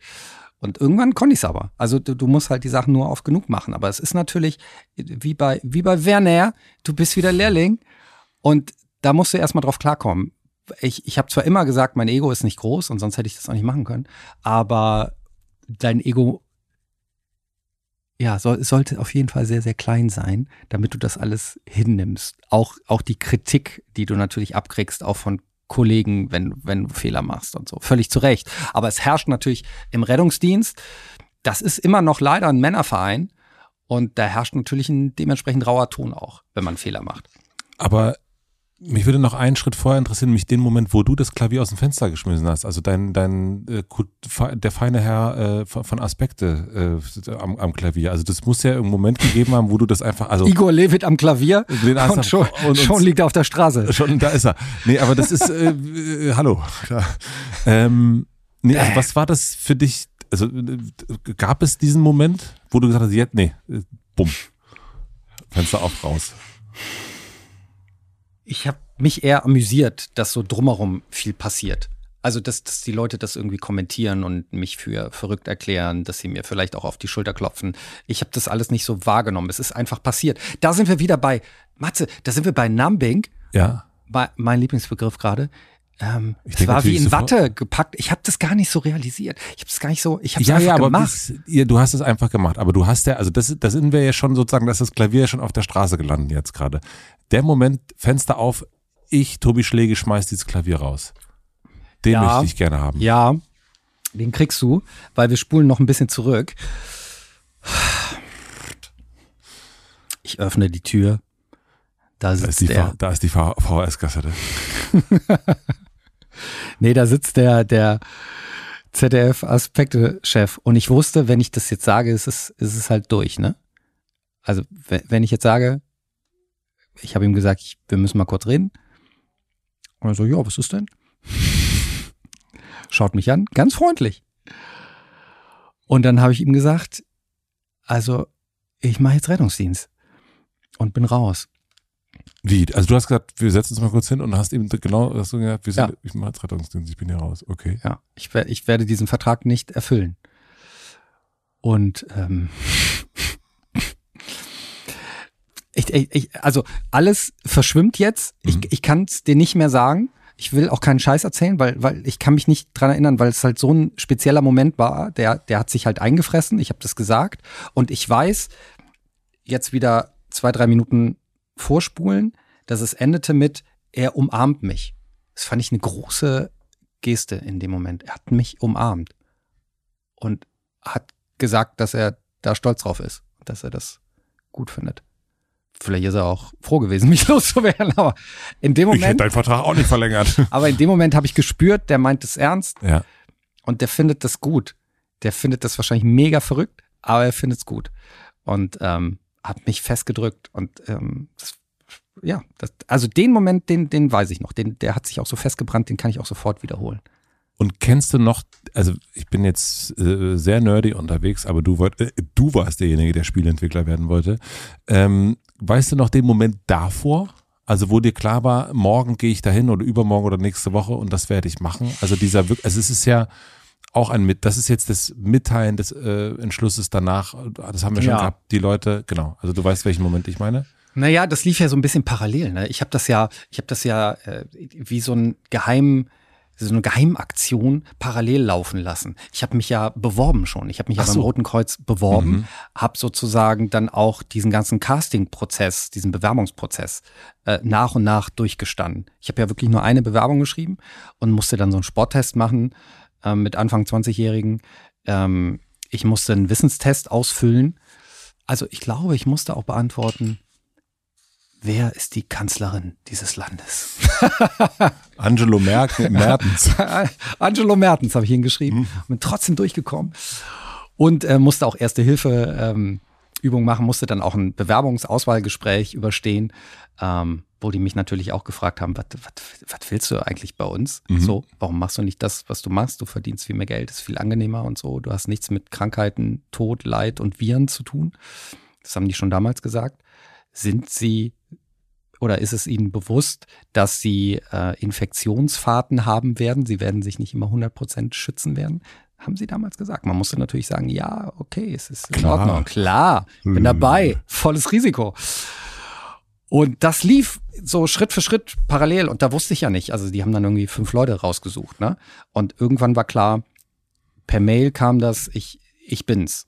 Also ich, ich werde jetzt eingeladen, um den äh, Vertrag zu unterschreiben. Und wahrscheinlich ist es dann da passiert. Also bei der Unterschrift, ich bin dann halt wie ein Trance dahin, äh, hab mir, äh, äh, konnte mir schon so, so eine Arbeitsjacke aussuchen, da wurden schon Maße genommen. Dann hat der, der Chef äh, damals des, des Roten Kreuzes noch gesagt in Hamburg, ja, Sie werden nicht viel verdienen, aber Sie werden immer wissen, was Sie abends gemacht haben. Es klang irgendwie ganz gut und dann habe ich einfach unterschrieben. Also ich habe es einfach, es ist so, so autopilotmäßig passiert, weil ich wollte nicht, ich, ich, ich hatte so ein bisschen Angst, dass wenn ich das zu sehr hinterfrage, dass ich vielleicht doch noch abbremse. Ja, okay. Und dann habe ich es einfach, nö, die haben mir die Mail geschrieben, dann gehe ich da jetzt auch hin. Und dann unterschreibe ich auch. Und dann habe ich unterschrieben. Und dann, ja, wenn ich unterschreibe, dann muss ich das ja jetzt auch machen. Dann muss ich jetzt nächste Woche auch mal Bescheid sagen, dass ich dann nicht mehr bei Aspekte so lange. Was hat deine Mutter gesagt? Oh, das waren, das waren lange Gespräche, tatsächlich. Matze nickt. Das kann er sich gut vorstellen. Das kann er, das kann er. Ja, hier ist der Tobi, geht mal rein. Ja, es war natürlich, ey, ich musste so du lange. hast deine Mutter so gut nachgemacht hast.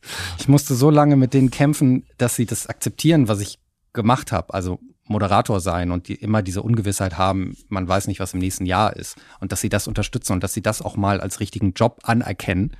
Das hat richtig lang gedauert. Das hat vielleicht zehn Jahre gedauert. Dann haben sie das mal anerkannt und jetzt kommt der Typ wieder um die Ecke und sagt, er macht was ganz anderes und, und, und verdient irgendwie dann nachher äh, 2,5 oder 2,8 brutto im Monat. Und da haben sie sich natürlich Sorgen gemacht. Die haben sich Sorgen gemacht. So, was, was ist mit ihm los? Das haben sie nicht wirklich verstanden. Und für mich war dann, du hast ja auch gesagt, oh, er hat sich eine kleine Tür offen gelassen. Mhm. Das stimmt ja auch, weil ähm, ich musste es aus Kohlegründen alleine machen, dass ich noch offen bin für bestimmte Anrufe, die dann beispielsweise von Extra 3 kamen, willst du nicht nochmal einen Film machen? So, jedes halbe Jahr kam dann nochmal ein Anruf, äh, willst du nicht mal hier Straßenumfrage oder einem Politiker auflauern? Und dafür wird man dann ganz anders bezahlt und das hat meinem Konto sehr gut getan, weil ich, ich, ich habe gesehen, dass da immer weniger auf dem Konto war plötzlich und ähm, das, das war ganz gut, dass es wieder Einnahmen gab, weil ja, ich hatte ja auch ganz andere Ausgaben als ein Anfang 20-Jähriger. Und jetzt ähm, spulen wir mal wieder ein Stückchen vor. Also sozusagen, ich sehe dich gerade in, in deiner äh, ausgemessenen äh, Jacke im Rettungswagen. Und ich sehe dich auf dem Beifahrersitz und sehe neben dir einen, du hast erst gerade, das sind ganz hauptsächlich Männer, die da sind, sehe einen Mann, der guckt dich an, das ist jetzt mein Film, der abgeht, und der sich denkt, sag mal, ist der, ist der Typ nicht einfach komplett bekloppt? Also das sind ja eigentlich das, was äh, du gemacht hast, auch noch teilweise machst, das, was ich mache, also diese, dieser Medienbums, äh, das ist ja das, wovon viele Menschen träumen, die Mhm. auch äh, zu, zu den Wohnungen hinkommen und sich reinschleichen und so weiter und so fort. Und das ist ja, ja, guck dir an, was wir jetzt gerade, ne, wo wir jetzt gerade sitzen und so weiter. Das ist ja, da will man ja hin. Und wenn man dann derjenige ist, der jetzt schon die Erfahrung hat und der jetzt irgendwie schon 48 Stunden die Woche irgendwie äh, kennt äh, und, und all das, was man da erlebt und auch schon mal das erste Trauma hinter sich hat, und der guckt dich dann an und denkt, das, das muss den doch völlig, der muss doch gerade, ist das ein Witz? Was ist das hier? Was, wo ist die Kamera? Ja, natürlich waren das dann auch lange Gespräche. Also ich musste jeden immer überzeugen, wa- warum ich das mache. Ja. Und es war aber eher eine Belastung dann, ne? Weil natürlich klingt das so lustig, aber es ist ja immer wieder jeden überzeugen ähm, zu müssen, dass man es ernst meint. Dass das jetzt nicht nur ein Gag ist, den man hier macht oder so. Ja, Ähm, das stell, ich stelle es mir wirklich krass vor. Also weil Und vor allen Dingen ist man unter einer, einer bestimmten Beobachtung ja auch, ne? Ja. Einer Erwartungshaltung, dass, dass Leute genauer auf einen gucken. Und ähm, ich, ich, ich habe mir diesen Druck ja auch selber aufgebaut, weil, weil ich einmal dieses Sterninterview gegeben habe. Ich wollte halt sagen, ey, die haben mich jetzt hier nicht rausgekickt. Leute, ich war jetzt 20 Jahre zu sehen. Ich wollte es einmal erklären. So, Ja. Ich wollte das Heft des Handelns in der Hand haben und äh, sagen, was Sache ist. Nicht, dass da irgendwie Gerüchte hochkommen. Und dadurch habe ich aber natürlich auch eine Erwartungshaltung geschaffen. Ähm, ähnlich wie beim Mittelmeer, dass mir Leute schon vorab auf die Schulter geklopft haben. Und ich wusste noch gar nicht, äh, kann ich das überhaupt? Ist Ja. das überhaupt meins? Wie, wie gehe ich mit, mit, mit diesem Leid um, das ich sehen werde? Und ähm, das, das ist eine Belastung. Und es war dann auch kollegial immer eine große Überzeugungsarbeit nötig, dass, dass da jetzt wirklich kein, ja, keine, keine versteckte Kamera ist oder dass ich da nicht Wallraff-mäßig unterwegs bin. Ne? Das, das wollten die, das wollten die wissen. Und deshalb habe ich umso mehr auch Gas gegeben in dieser Ausbildung und ähm, war dann auch einer, der, der äh, mit eins Rettungssanitäter wurde, Mhm. mit dieser Note und mit der Note 112, also äh, mündlich, schriftlich äh, und äh, praktisch, das war dann die 112 quasi, sehr gut, sehr gut und gut, abgeschlossen hat. Also auch mit einem, äh, mit einer guten Note, so. Ähm, weil, weil ich es dann allen Kollegen auch beweisen wollte, ich, ich meine das wirklich ernst. Das ist hier keine Show, keine komische Rettungsshow.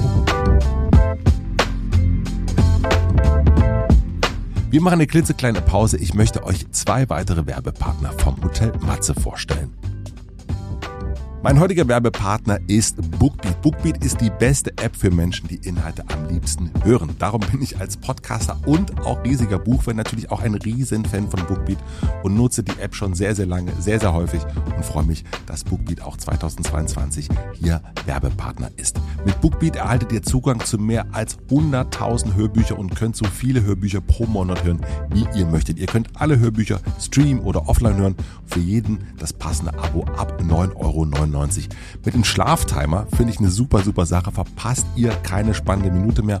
Und falls es mal schneller gehen soll, könnt ihr einfach die Geschwindigkeit erhöhen. Das Beste daran ist, dass ihr bei Bookbeat unbegrenzt hören könnt. Ganz egal ob 1, 2 oder 20 Hörbücher im Monat. Alles ist inklusive. Bei Bookbeat gibt es natürlich auch die Bücher von Tobi Schläge zu hören. Das ist einmal das neue Buch Seenotrettung und Schockraum. Und das Tolle ist, dass diese Bücher gesprochen werden von Oliver Rohrberg. Das ist einer meiner liebsten Synchronsprecher, der Vielleicht kennt ihr ihn auch. Die Stimme von Justus Jonas bei den drei Fragezeichen war. Es gibt keinen besseren Sprecher in Deutschland, finde ich. Deswegen hört unbedingt die Bücher mit Oliver Rohrbeck von Tobi Schlegel. Und ihr könnt es direkt mal reinhören, wenn ihr wollt, oder auch andere Bücher hören, denn ihr könnt jetzt Bookbeat Premium zwei ganze Monate kostenlos testen und so viele Hörbücher anhören, wie ihr möchtet. Einfach auf bookbeat.de slash gehen und los geht's. Den Link findet ihr natürlich auch wie immer in den Shownotes. Vielen herzlichen Dank an meinen tollen Werbepartner Bookbeat. Mein heutiger Werbepartner ist Frank. Frank ist ein voll digitaler Mobilfunktarif, der zwar nicht euer Leben verändern wird, dafür einfach in bester Qualität funktioniert. Denn bei Frank lautet die Devise, dass richtig guter Mobilfunk ohne Schnickschnack einfach funktionieren muss. Frank hat nur einen einzigen Tarif und zwar im besten D-Netz und funktioniert neben der normalen SIM-Karte auch mit eSIM. Ihr bekommt 5 GB Datenvolumen und eine Online-Flat für 10 Euro im Monat ohne Vertragslaufzeit und dadurch monatlich kündbar. Viele meiner Kollegen hier bei Mitvergnügen haben den Frank-Tarif und sind sehr, sehr, sehr, sehr zufrieden damit. Ich habe mir jetzt auch überlegt, ich werde mir jetzt einen zweiten Tarif zu meinem anderen Tarif dazu holen und der wird von Frank sein, damit ich noch eine zweite Nummer habe und da wirklich nur für die allerliebsten zu erreichen sein werde. Mit dem Code Hote Matze bekommt ihr und ich einen Gigabyte mehr Datenvolumen bei Vertragsabschluss. Das heißt, ihr bekommt 6 Gigabyte Datenvolumen im Monat. Den Link und den Code findet ihr wie immer auch in den Shownotes. Vielen Dank an meinen Werbepartner Frank. Und nun zurück zu Tobi Schlegel. Was ist am Leben so schön, dass du es retten musst? Ich hänge total am Leben und ich, äh, ich will, dass das noch ein bisschen länger geht und das gönne ich auch jedem anderen.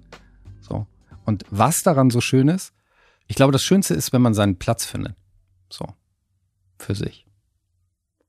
Und den habe ich gefunden in der Relevanz. Und den habe ich gefunden in den Momenten, in denen ich mir hinterher gesagt habe, ey, du, du hast was verändern können. Du hast was Kleines verändern können. Und ich bin ja rein mit dem Auftrag, wenigstens ein Leben retten, so, das wäre schon ganz schön. So, und das sind tatsächlich jetzt ein paar mehr geworden, kann man sagen. Natürlich ist man immer nur ein Puzzlestück. Ne? Wir waren ja eben bei der Crew, mhm. beim Teamgedanken. Also ja. man ist da nicht alleine. Aber, aber dieser Moment, wenn, wenn du jemanden reanimiert hast und du triffst ihn dann wieder und der, der guckt dir in die Augen, der kann noch nicht richtig sprechen, aber er guckt dir in die Augen, er drückt deine Hand und er, du weißt, er, er sagt gerade Danke, das ist schon krass. Das ist, also das, das, kannst du in diesem Medienbums kannst du das nicht erleben. So, das ist eine, ich glaube, es ist so ein bisschen so eine Intensität, die ich suche. So eine Intensität des Lebens. Und die, die finde ich in diesem Scharnier zwischen Leben und Tod. Mhm. Weil es da um so viel geht und ja. weil da jeder gleich ist und weil alles egal ist. Alle, alle Privilegien sind egal. Und wenn es um dieses nackte Überleben geht, dann hab, also ist für mich nichts intensiver. Und das meine ich jetzt gar nicht so, so, so egozentrisch, oh, ich, ich muss das aber empfinden, so, sondern ich will erst was leisten und habe aber dann das, das beglückende Gefühl, ey, das war was richtig Relevantes. Und das tut einem selbst natürlich gut. Und das tut gut, dann auch die Dinge verarbeiten zu können, die man erlebt hat. Selbst wenn du es nicht geschafft hast. Weil also man muss ja mal ehrlich sein, bei diesen ganzen äh, Reanimationen, die ich da auch erlebt habe, äh, zu 80 Prozent sterben die Leute. Und dann hat man nicht das Gefühl, man hat jetzt was total Relevantes gemacht. Aber wenn man das Gefühl dann hat, wenigstens man hat alles gegeben, ist das, ist das okay. Und es ist eine Art Intensität, die ich da irgendwie für mich suche. Und deshalb gehe ich immer ganz nah momentan an das, an das Leid ran. Und deshalb war ich, ja, war, war ich da auch auf Mittelmeer unterwegs. Und jetzt, und das wollte ich dir auch noch äh, erzählen, das habe ich, glaube ich, noch gar nicht groß erzählt, mache ich ja eine äh, ne, ne, ne Weiterqualifizierung, denn, Matze. Drei, äh, drei, drei pass Jahre? Auf. Nee, nee, nee, nee, nee. Halbes Jahr. Ähm, nächsten Monat ist die Abschlussprüfung. Ähm, ich werde Teil dieses Kriseninterventionsteams. Also ich möchte ah. nicht nur Erste Hilfe leisten, medizinisch, sondern auch für die Seele. Ich habe ja gemerkt, die haben mir geholfen. Und jetzt mache ich gerade eine halbjährige Qualifizierung, um dann auch Teil, wenn ich die Prüfung bestehe, in einem Monat ähm, Teil des Kriseninterventionsteams zu sein. Und dann bin ich der, der kommt und Betroffenen hilft, wenn beispielsweise ein Kind verstorben ist, wenn es einen Suizid gegeben hat, der für Angehörige, für Betroffene da ist, der bei Todesnachrichten dabei ist, wenn die Polizei das ausspricht, dass ich dann übernehme. Polizei ist dann verbrannt, die haut dann ab und man selber ist dann da ähm, in der Wohnung und das, äh, ja, werde ich zukünftig auch noch machen. Wie schaust du auf Leben und Tod, seitdem du so sehr dazwischen bist? Ganz anders. Ähm, wir hatten, wir hatten ja eben schon den Punkt, dass, dass das ganz gut immer verdrängt wurde. Ne? Ja. Und bei mir ist es auch so, ich, ich also der, der Tod ist eine Unverschämtheit, ist un, ungeheuerlich dass er uns das antut. Ähm, und ich hänge doch sehr am Leben. Ich kann halt überhaupt nicht verstehen, dass, dass man ihn so sehr verdrängt. Also, dass man, ähm, dass der Tod halt wirklich nur noch in, in irgendwelchen Pflegeheimen und Krankenhäusern und so stattfindet. Und ähm, ich glaube, wir müssen da viel offener mit umgehen. Ich glaube, dass halt ganz viele Ängste entstehen, weil wir halt nicht drüber reden und ähm, den Tod eben so sehr an den Rand drängen. Also es ist, es ist leider immer noch ein Tabu, ne? So, wir waren ja eben. Total. Wir haben ja über psychische Krankheiten gesprochen, aber ey, der Tod auf jeden Fall. Die Leute reden nicht über den Tod, ne? die reden nicht über das Sterben. Und wie kann man Und das macht natürlich reden? eine Angst dann noch viel, viel größer, weil ich habe ja gelernt, also meine Entwicklung ist ja, dass man drüber redet, dass man auch Persönliches preisgibt, dass man, dass man, ähm, dass man sich öffnet, anderen Menschen einfach öffnet, ja. so komplett. Und dass das wahnsinnig gut tut. Aber wie kann man über den Tod reden? Weil die Schwierigkeit ist ja, also nicht nur, dass sie, dass der Tod gerade hier in Deutschland hinter großen Friedhofshecken irgendwie versteckt wird ähm, und irgendwie nicht Teil des Lebens ist, wenn man sich jetzt, jetzt nur unsere Kultur anguckt im, im Vergleich zu, keine Ahnung, einer, einer indischen äh, Kultur damit. Mexikanischen. Mexikanisch nochmal krasser, genau. Und jetzt bist du natürlich wirklich dazwischen und, und, und, und, und, und sie, also du bist, das ist ja dein Beruf jetzt, aber wie kann jemand, der eben das nicht hat, also der nicht ähm, zwischen Leben und Tod äh, beruflich arbeitet, wie, wie kann man den Tod ins Leben holen? Naja, der Tod findet ja in jeder Familie statt, ne? Ja. Und, und eigentlich auch in jedem Moment. Und auch in jedem Moment. Deshalb ähm, hilft da nur reden. Es geht, es geht gar nicht anders. Also dieses, dieses Verdrängen ist das Ungesündeste, was du halt machen kannst, in dem Sinne. Du kannst nur drüber reden. Und das habe ich ja auch selber gemerkt. Ich mache ja ähm, tatsächlich ja noch ein bisschen ähm, Radio bei Enjoy und mhm. äh, jeden, jeden toten Sonntag kann man mit mir sprechen über den Tod. Beispielsweise. Spätestens da kannst du mit mir drüber reden. Aber ich sage das nur, weil ähm, das ist ja eine Live-Sendung, da können Leute mhm. anrufen und ähm, können sagen, was ihnen zu dem Thema Tod einfällt, ob ihnen auch ein Song dazu einfällt und mir die Geschichte erzählen. Und dann spiele ich auch den Song. Ähm, und wir lassen die Gott sei Dank auch nicht allein, weil auch der Song kann ja so ein Trigger sein. Voll. Und wenn die dann alleine zu Hause sitzen, Vorsicht, ähm, wir haben immer einen Seelsorger auch da, der sie auch am Telefon weiterhin betreut. So, das, das war mir auch ganz, ganz wichtig. Aber was ich da gemerkt habe, ey, keine andere Sendung ne, hat, hat eine größere Resonanz und mehr Kommentare und mehr Hörerbeteiligung an dieser Stelle. Das ist verrückt. Also da, da habe ich gemerkt, das ist ja nur ein kleines Ventil, was man anbieten kann. Aber dieser Druck, dieser gesellschaftliche Druck ist halt mega da. Den habe ich bei mir gespürt, dass, dass es eine absolute Sprachlosigkeit in der Familie gibt. Und ähm, dass ich erst durch meinen Job gemerkt habe, ey, der findet ja tagtäglich statt, dieser Tod. Und, und wir, wir müssen da irgendwie mit umgehen. Es blüht uns allen. Und irgendwann sind wir da in dem Moment. Also es gibt ja zwei Arten des Todes. Ne? Einmal der eigene Tod und dann der Tod, ähm, wenn der Letzte gestorben ist, der sich an dich äh, erinnert. Ja. So, nach 100 Jahren dann beispielsweise nochmal später, dann, dann stirbst du halt nochmal komplett richtig. Mhm. Und das werden wir alle erleben, da werden wir alle mit umgehen müssen. Und ich weiß noch, ähm, als ich zum ersten Mal den, den, den ersten toten Menschen berührt habe. Das war so in den ersten zwei, drei Wochen der Ausbildung. Der äh, lag auf dem Boden, hatte schon so Leichenstarre. Das war ein zum Pflegeheim, aber der hatte so eine eigene Wohnung und äh, marmorierte Haut. Und, und da lag aber noch so ein Telefon auf dem Boden. Also der lag auf dem Boden und man hatte so im Blick, er, er wollte noch die Hand ausstrecken, die war ausgestreckt und er wollte dieses Telefon noch erreichen. Er hat es aber nicht mehr geschafft und ist dann verstorben. Also wir konnten da nichts mehr machen, aber es, ich, ich habe gemerkt, plötzlich bei mir, da ist ja auch ein Interesse da. Wie fühlt sich das eigentlich an? Mhm. Wie, wie, wie, fühlt sich ein toter Mensch an? Und habe das natürlich dann auch genutzt. Also habe mal versucht, einen Puls zu tasten, der natürlich nicht da war. Äh, habe diese Haut gestreift, ähm, habe ihm länger in die Augen geguckt, die einen natürlich nicht mehr richtig angucken konnten. Aber ich habe auch das Gesicht gesehen. So. War es für dich noch ein Mensch? Ja. Ja. Der war noch nicht weg, meiner Meinung nach. Das war noch ein Mensch. Ja.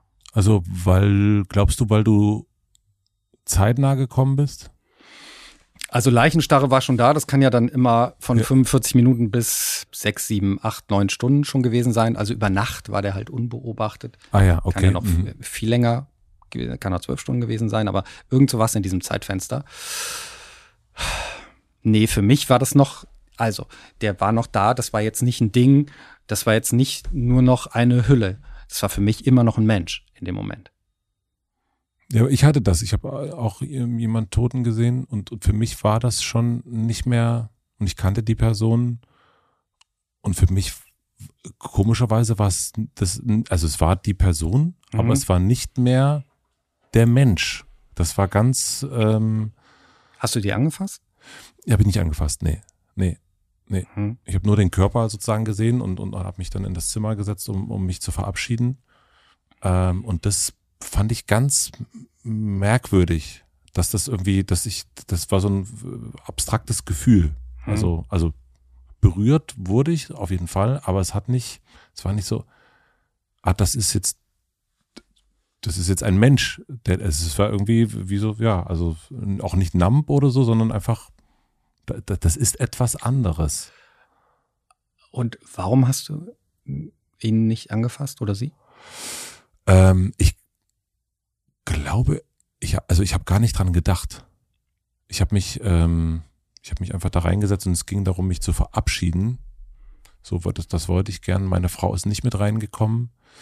Ich habe da gar nicht dran gedacht. Ich habe auch nicht gedacht, das ist, das gehört sich nicht, die, das, die Leiche jetzt anzufassen. Ähm, aber nee. Es kann ja, es kann ja helfen beim Begreifen des ja. Ganzen. Ja, ja, beim, ne? klar, gerade richtig. Also genau, greifen, ja. Mhm. Interessant.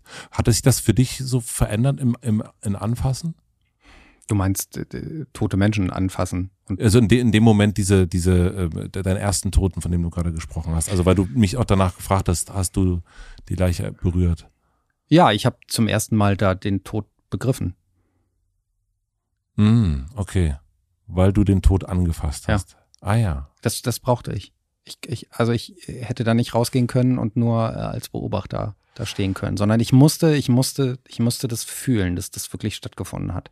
Also fernab von jeder Diskussion ist da noch eine Seele jetzt drin. Ja. Wo ist der hingegangen und war es jetzt noch ein Mensch oder nicht mehr ein Mensch oder nur noch eine Hülle? Aber um ähm, dieses Ereignis, dieses unfassbare Ereignis des Todes zu begreifen, musste ich greifen, ja. Das verstehe ich. Okay, das verstehe ich. Also zumal mit der Vorgeschichte, dass, dass der bei mir ähm, nie, nie eine große Rolle gespielt hat, beziehungsweise man eben nicht drüber geredet hat und ich das Glück auch hatte, dass äh, familiär ähm, da noch nicht so viel passiert ist. Ja. An, an Schicksalen. Ich war mal in Varanasi in Indien und da spielt Hm. der Tod ja eine ganz große Rolle.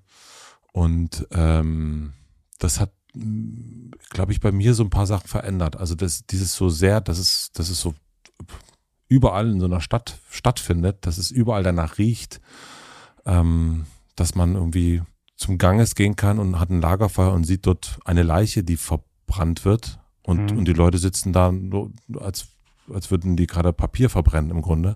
Da habe ich das, da hat sich das bei mir verändert. So dieses Verhältnis irgendwie, das, das, das hat so nah rangeholt und auch gedacht, so dieses krass, dass wir in Deutschland immer so diese riesigen Mauern um Friedhöfe herum haben.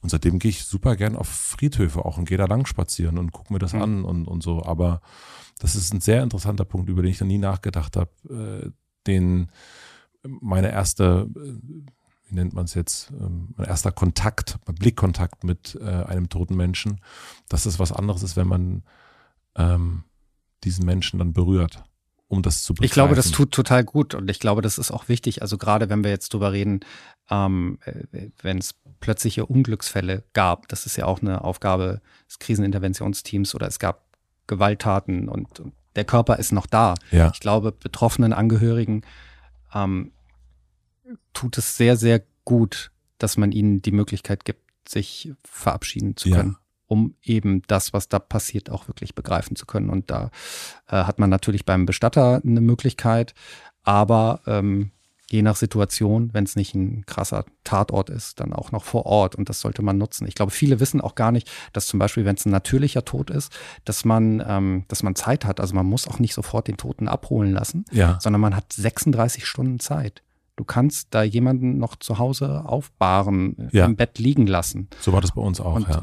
und mit dem auch noch kommunizieren, egal was. Ne? Du kannst dir Zeit lassen.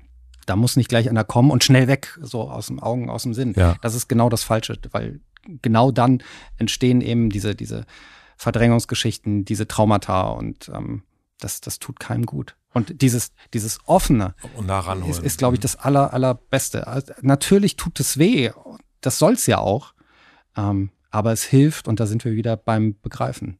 Mhm. Es hilft so sehr. Würdest du sagen, dass du härter oder weicher geworden bist in den letzten sechs Jahren? Das, das ist ja mal eine gute Frage. Ich glaube, ich kann mittlerweile viel mehr ab, glaube aber, dass äh, das Ganze eine Grenze hat. Also ein Beispiel, ähm, wir sind jetzt mal wieder kurz auf dem Mittelmeer. Wir, wir, gab- wir, wir gehen sowieso Ich gleich, weiß, gleich ich- gehen wir dahin. Ich, ich weiß, aber äh, ich glaube, das ist ein ganz gutes Beispiel, weil es gab eine ganz, ganz kritische Situation bei unseren Rettungsaktionen. Da kam die libysche Küstenwache sehr nah, die dafür bekannt ist, dass sie Leute zurückschleppt und ins Gefängnis steckt und die Leute sind aus Panik ins Wasser gesprungen. Und wären da nicht nur vier gesprungen, sondern alle, die da im Boot waren, oder 20, 30, also 70 waren da auf dem Boot, Mhm. dann hätten wir höchstwahrscheinlich nicht alle rausziehen können. Und dann hätte es sein können, dass, dass Menschen vor meinen Augen ertrunken wären. Schrägstrich vor unseren Augen. Und ich glaube, dann würde ich jetzt nicht hier sitzen. Ich glaube, dann könnte ich nicht mit dir darüber reden. Vielleicht hätte es auch dieses Buch nicht gegeben. Ich habe keine Ahnung. Ich glaube, das wäre meine Grenze gewesen, dass, ähm, dass, dass es mir dann ähm, ja, sehr, sehr schlecht gegangen wäre danach. Ich weiß nicht, wie lang. Also selbst mit diesen Tricks, man redet drüber. Warum ist das ein machst du da einen Unterschied zwischen du bist als Sanitäter da und es hat nicht gereicht von der Zeit, also ich habe versucht zu reanimieren, es hat nicht geklappt ähm, und, und, und die Person vielleicht stirbt äh, in, in, ich sag jetzt mal, in Hamburg in einer Wohnung vor deinen Augen. Was ist der Unterschied zu im Mittelmeer ertrinkt eine Person vor deinen Augen? Also was, warum nimmst du das als Weil diese Person ja für viele, viele mehr steht. Das ist ja ein, Zustand, der passiert, ein Dauerzustand. Den kriegt man dann hautnah mit. Das ist ja keine, also dass Leute versterben ähm, und bei einer Reanimation ist man ja schon tot. Da holst du jemanden zurück. Der hat ja schon einen Herz-Kreislauf-Stillstand. Das ist anders. Also ja, verstehe ich voll. Mhm. Leute, das ist, das ist eh das Allerschlimmste. Es wäre auch im Rettungsdienst schlimm, ähm, wenn du einen, einen schlechten Verlauf hast, wenn du wirklich siehst, dass Menschen vor deinen Augen versterben. Aber meistens kommst du ja zu spät. Ja. Beziehungsweise du kämpfst gegen den Tod an und probierst die Leute zurückzuholen. Und im Mittelmeer ist es sozusagen diese Ohn das Ohnmachtsgefühl auch vor einem, vor einem System eigentlich. Ja. Okay. Das ist ja nicht nur ein Mensch, Mensch der ja. da ertrinkt. Und das, der steht ja für so vieles. Der steht für so viele Menschen und der steht ja für die gesamte, äh, gesamten Menschenrechte, die da saufen. Wir haben erst über, also wir haben heute schon sehr viel über Klaviere gesprochen. Ähm, und jetzt nehmen wir mal, ähm, kommen wir mal sozusagen, sind wir auch schon zum Schiff. Und ich habe erst gesagt, es war kein Klavier an Bord. Es aber eine Matze, Gitarre. Es war kein, ja, aber, aber eine Gitarre. Gitarre, die nicht ausgepackt die, die, wurde.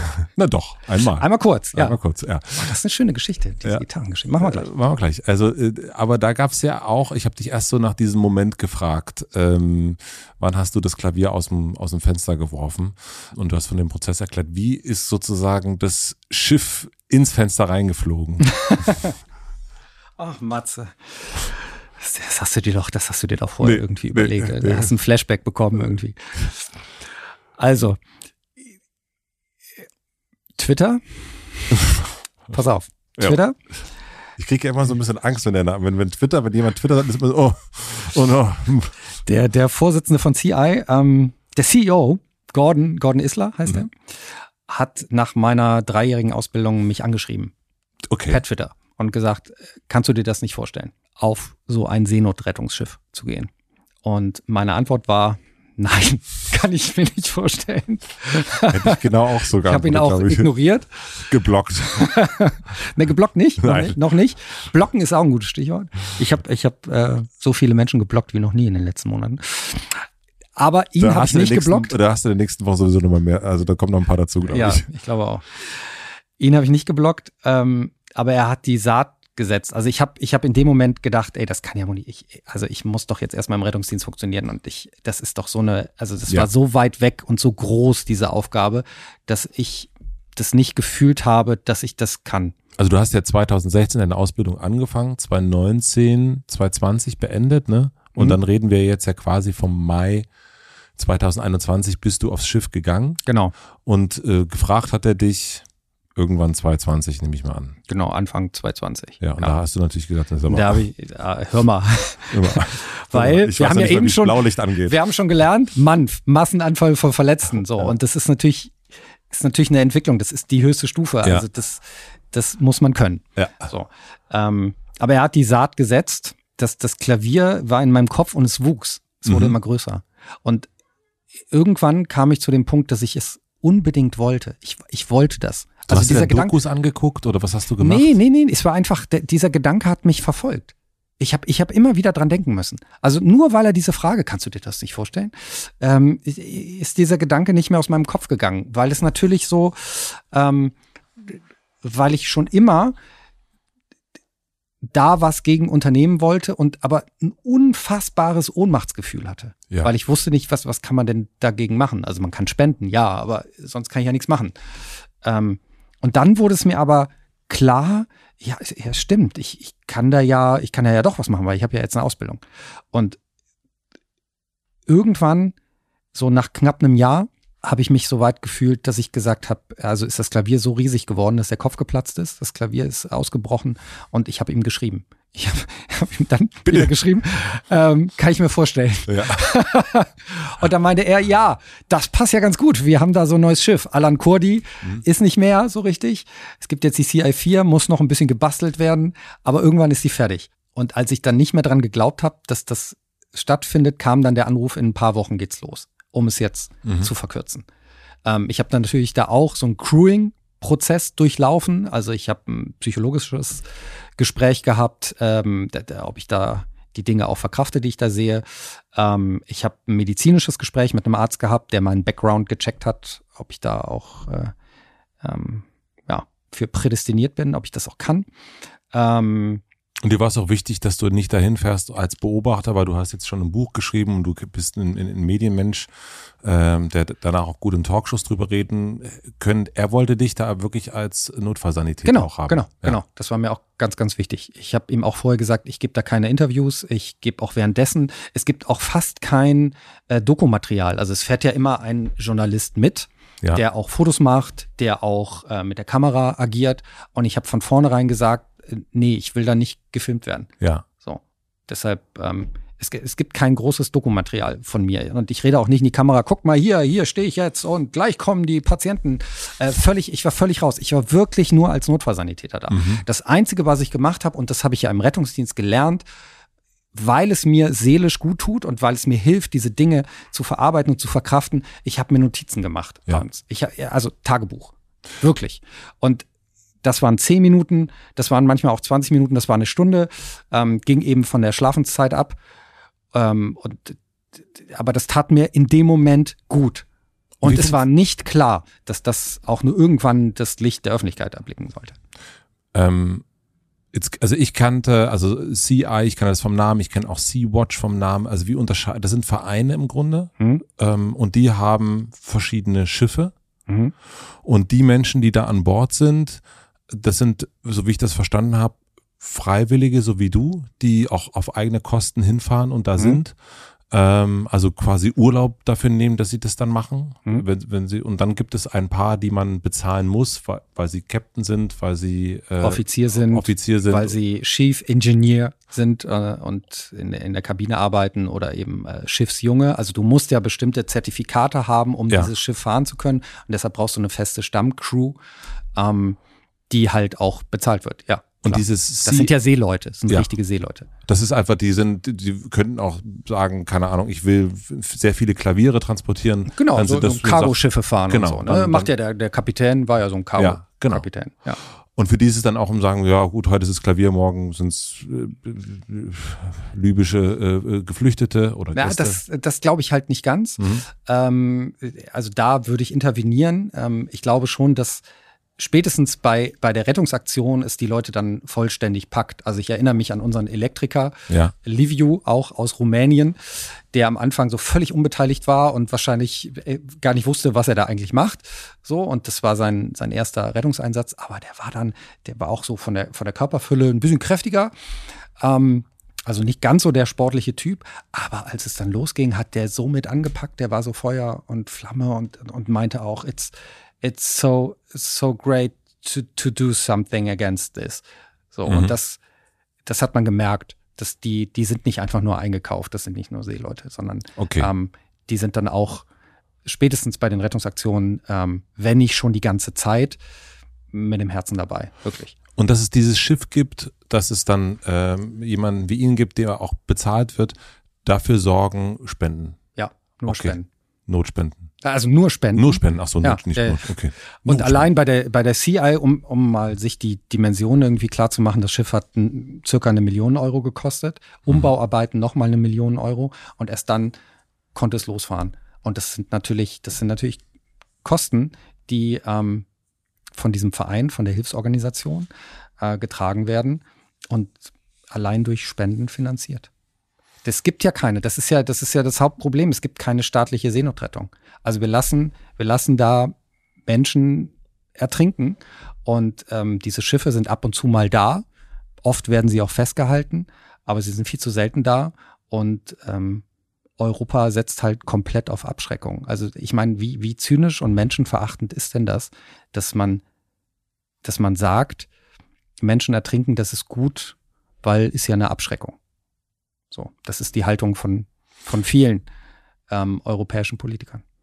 Beschreib die Menschen, die du da getroffen hast, also die sozusagen, die ihr gerettet habt. Was, was sind das für Menschen gewesen?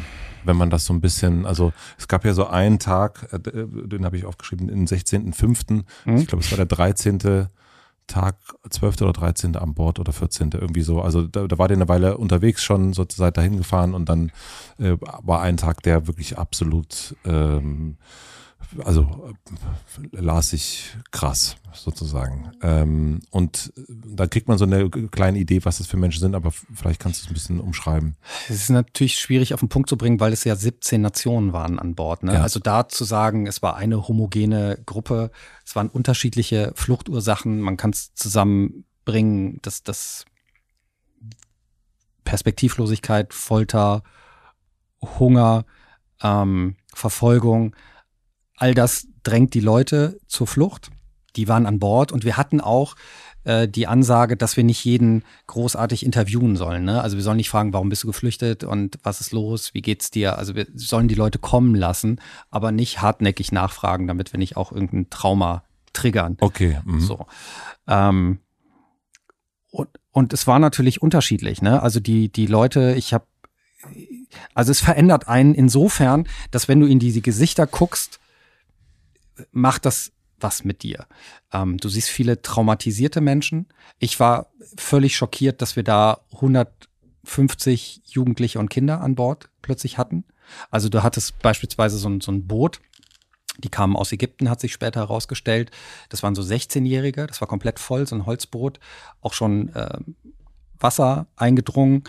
Ähm, und wir sind daran gefahren und es sah aus wie, wie, wie eine Klassenfahrt, die die da machen. So, aber eine Klassenfahrt in den Tod. Und ähm, wie sind die auf dieses Schiff gekommen, weißt du das? Also ich meine, was ich gelesen habe, ist, ähm, dass bezahlt umgerechnet 1000 Euro dafür, dass mhm. dich irgendjemand ähm, auf, auf ein Boot rübersetzt. Ähm, aber wie kommen so 16-jährige Jungen und Mädchen auf so ein, auf so ein Schiff? Ist dir das? Ich habe ja mit einem gesprochen, der hieß Muri. Den du kam aus Ägypten und versuchst Deutsch ja, beizubringen. Der, der, der war sehr wissbegierig. Der mhm. wollte, ähm, der wollte was beigebracht bekommen und der ist geflüchtet, ohne dass die Eltern es wussten. Der träumt dann von Europa, hat was auf dem Handy gesehen, na, er hat gesagt, da ist nur Hunger. Da ist ja. nur Hunger bei ihm. Und dann ähm, ist das natürlich diese Flucht, die sind nicht sofort auf dem Mittelmeer, sondern die sind teilweise schon monatelang, teilweise auch jahrelang unterwegs, kämpfen sich von Land zu Land. Und dann ist natürlich diese Hauptfluchtroute, ist die aus Libyen, mhm. die Route 4. Und da, da allein da sind sie natürlich schrecklichsten ähm, Menschenrechtsverletzungen ausgesetzt. Also es war wirklich, wirklich furchtbar, was man da erfahren hat können wir gleich noch drauf mhm. eingehen. Das habe ich jetzt nicht von Muri erfahren. Ich wollte mhm. da nicht so nachfragen. Ja. Ich habe den nur kennengelernt als einen, der sehr offen war, der, der Deutsch lernen wollte. Ja. Und ich habe ihm immer mal wieder, ich habe dann gesagt, okay. Äh, als Vegetarier bringst du als erstes Wurst bei. Das hat mich, das hat mich schockiert.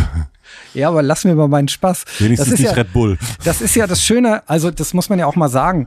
Ähm, die waren da zum ersten Mal nach langer Zeit wieder in Sicherheit. Ja. Und es war so schön zu sehen, dass einige da wirklich aufgeblüht sind, mhm. die dann auch gemerkt haben, okay, das sind nicht unsere Feinde, diese Menschen da an Bord, sondern die, die kümmern sich wirklich um uns. Und die sind dann aufgetaut und da gab es dann auch lustige Situationen. Und das ist halt so, Tragik und Komik liegen halt dicht beieinander. Ähm, und da ist dann auch ein Muri, dem ich äh, jeden Tag eben dieses deutsche Wort beigebracht habe. Es war dann einmal Wurst.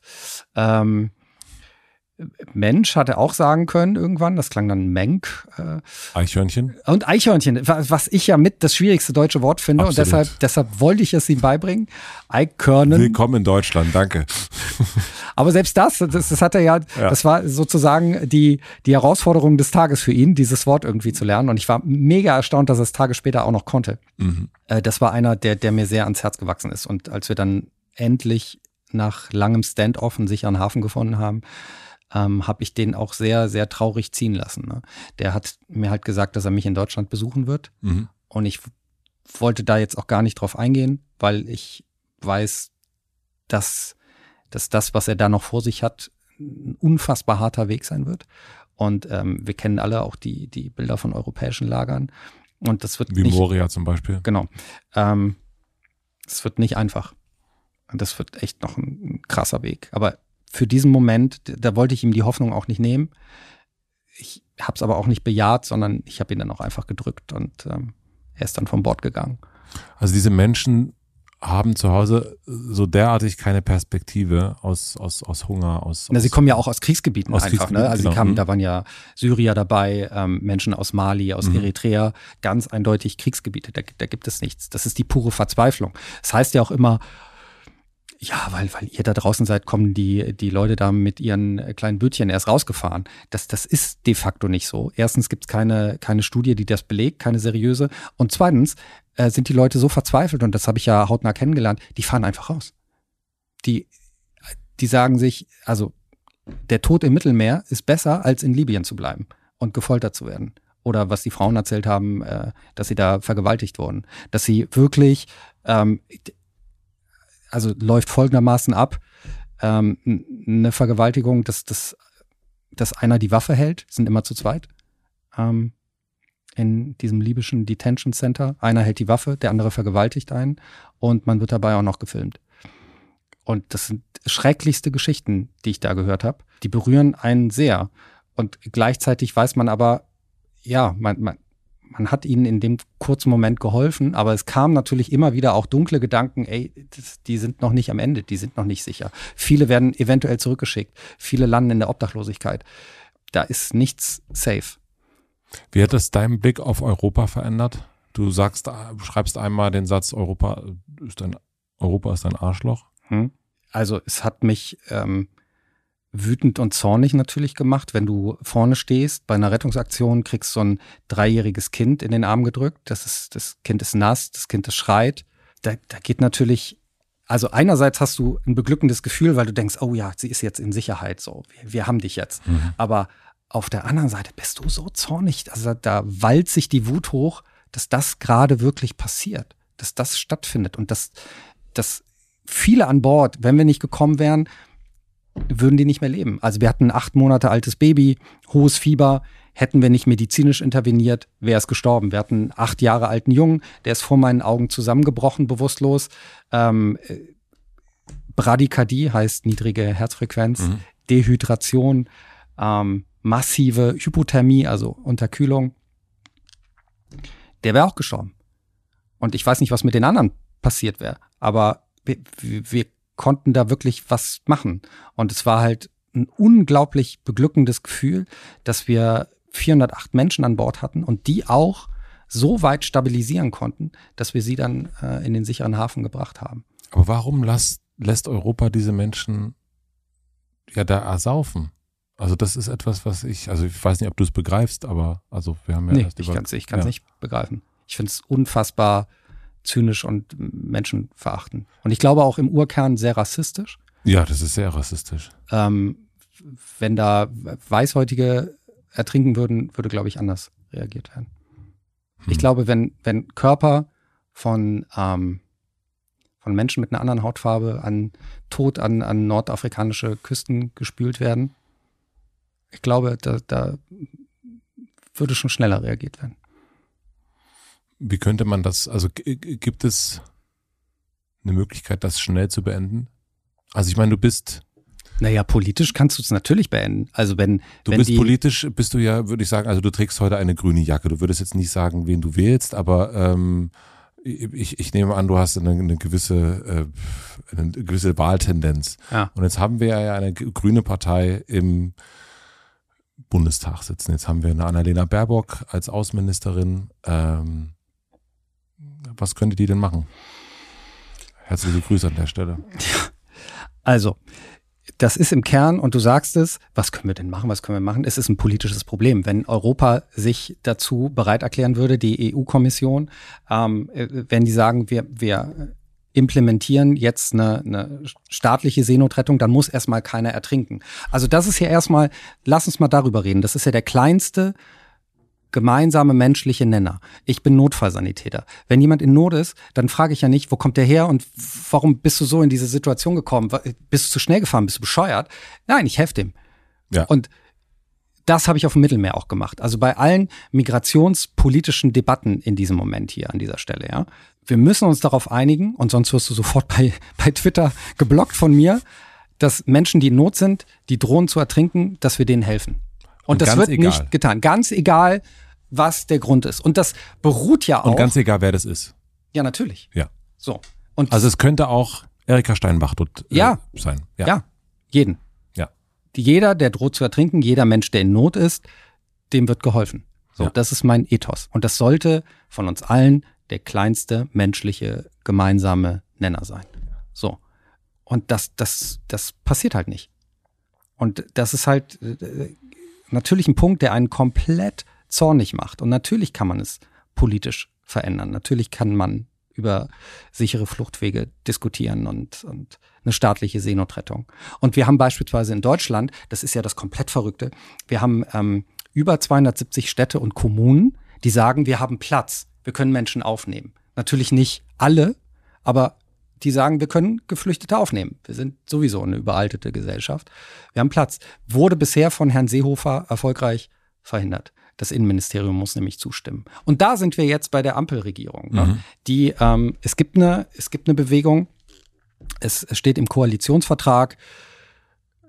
Es ist unsere rechtliche Verpflichtung, Menschen nicht ertrinken zu lassen. Das steht im aktuellen Ampel-Koalitionsvertrag. Ja. Aber Das kommt ja von, glaube ich, sogar von, äh, das ist ja die, die Schirach, jeder Mensch, äh, äh, er hat ja sozusagen ein Angebot gemacht, was man, welche, welche Sachen man aufnehmen sollte auch. Ich glaube, das ist, äh, kommt sogar von ihm noch mit. Ja. Ja, und es ist aber unklar, was das jetzt bedeutet. Ne? Also noch, noch ist es nicht klar. Hier, wir haben ja eine neue Innenministerin auch, Frau Faeser, guten Tag. Mhm. Äh, mit der habe ich auch gesprochen neulich bei der Bundesversammlung. Du warst am, am Sonntag, ne? War das? Ich war am Sonntag da, ja, ja, ich habe sie mal drauf angesprochen. Und was ähm, hat sie gesagt? Also sie hat mir versprochen, dass das bald möglich ist, dass Städte und Kommunen geflüchtete Menschen aufnehmen dürfen. Mhm. Wenn Sie sagen, wir machen das, dann ist es denen erlaubt. Genau, das äh, hat sie gesagt. Also die Tendenzen gehen auf jeden Fall in die richtige Richtung. Ich habe sie dann auch auf die CI4 eingeladen und gesagt, ähm, fahren Sie doch mal mit, äh, gucken Sie sich das mal an. Ich meine, Angela Merkel ist ja auch mit Sigmar Gabriel ins ewige Eis gefahren und war die Klimakanzlerin. Warum guckt man sich das nicht mal an, diese, diese Tragödie mit eigenen Augen? Das verändert jemanden.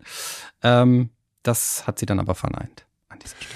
Ich habe aber, ähm, das muss man, möchte ich auch erwähnen, ich habe Annalena Baerbock interviewt vor zwei Jahren, auch zur gleichen Zeit, und da gab es ja so die ersten wirklich erschütternden Bilder aus Moria, also die so in den Nachrichten rumgingen. Und das war an, genau an dem Tag und sie war fix und alle und, und, und ich merkte das auch, dass ihr Drang eigentlich war, sofort dahin zu fahren.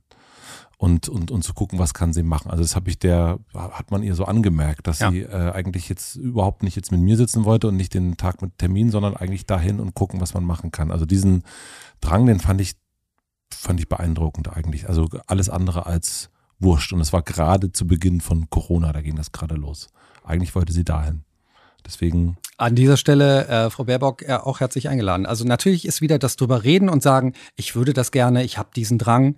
Ja, ja, es ist ein erster Schritt, Mhm. aber was, was erwächst daraus? Wie ist das Handeln? Und fährt sie mal wirklich mit? Also ich würde Frau von der Leyen gerne dabei haben mhm. als Kommissionspräsidentin.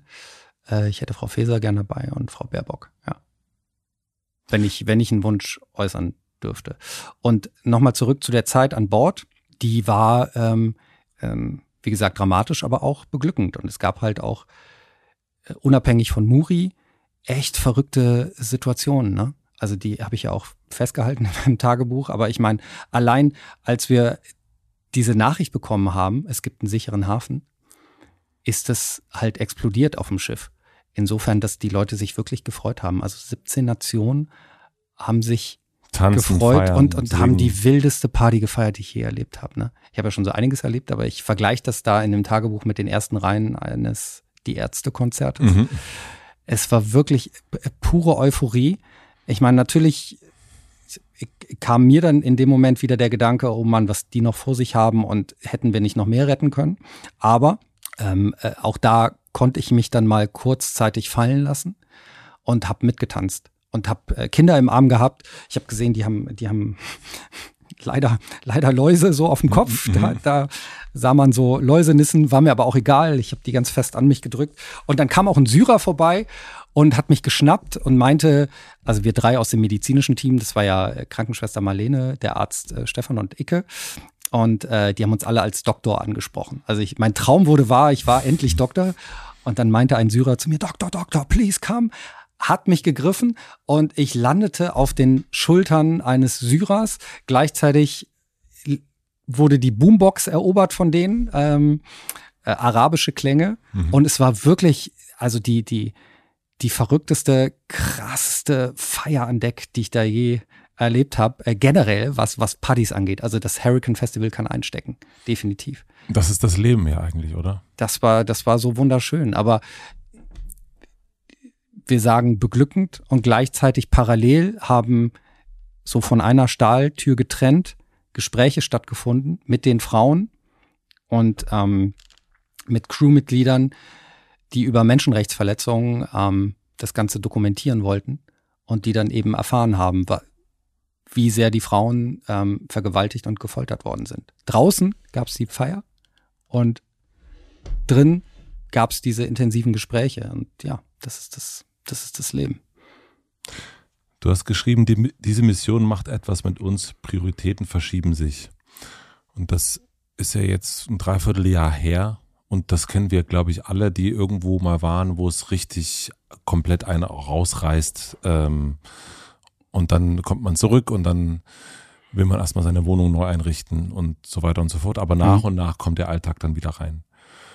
Was ist ein Dreivierteljahr später an Prioritätenverschiebung bei dir geblieben? Ich bin mega angezündet, was dieses Thema angeht. Ne? Das merkst du wahrscheinlich auch so ein bisschen. Mhm. Kaum. Ich, äh, also das war ich ja wollte eigentlich über die Ärzte mit dir reden, aber das ist nicht zu machen. Na, hatten wir doch gerade die, ja. die ersten Reihen ja, ja. eines die Ärztekonzertes. Pass auf, ähm, ich, also ich bin, ich bin so angezündet, was die äh, Seenotrettung-Thematik angeht, das, ähm, das wird mich nicht mehr loslassen. Das wird mich ein Leben lang nicht mehr loslassen. Es ist wirklich so, dass ähm, diese Tage an Deck oder ja, wenn du das gesehen hast, wenn du es gesehen hast, dass es wirklich passiert, dass ähm, dass da diese kleinen Boote sind ähm, drumherum, ähm, dieser riesige Ozeanwellen, ähm, wenn du dieses Leid gesehen hast, wenn du den Menschen da ins Gesicht gesehen hast, äh, das, ähm, das steckt einen an. Und deshalb werde ich immer für dieses Thema brennen und, und kämpfen, egal wie. Und deshalb werde ich auch meine Rolle nutzen, auch öffentlich, um, um dieses Thema zu setzen.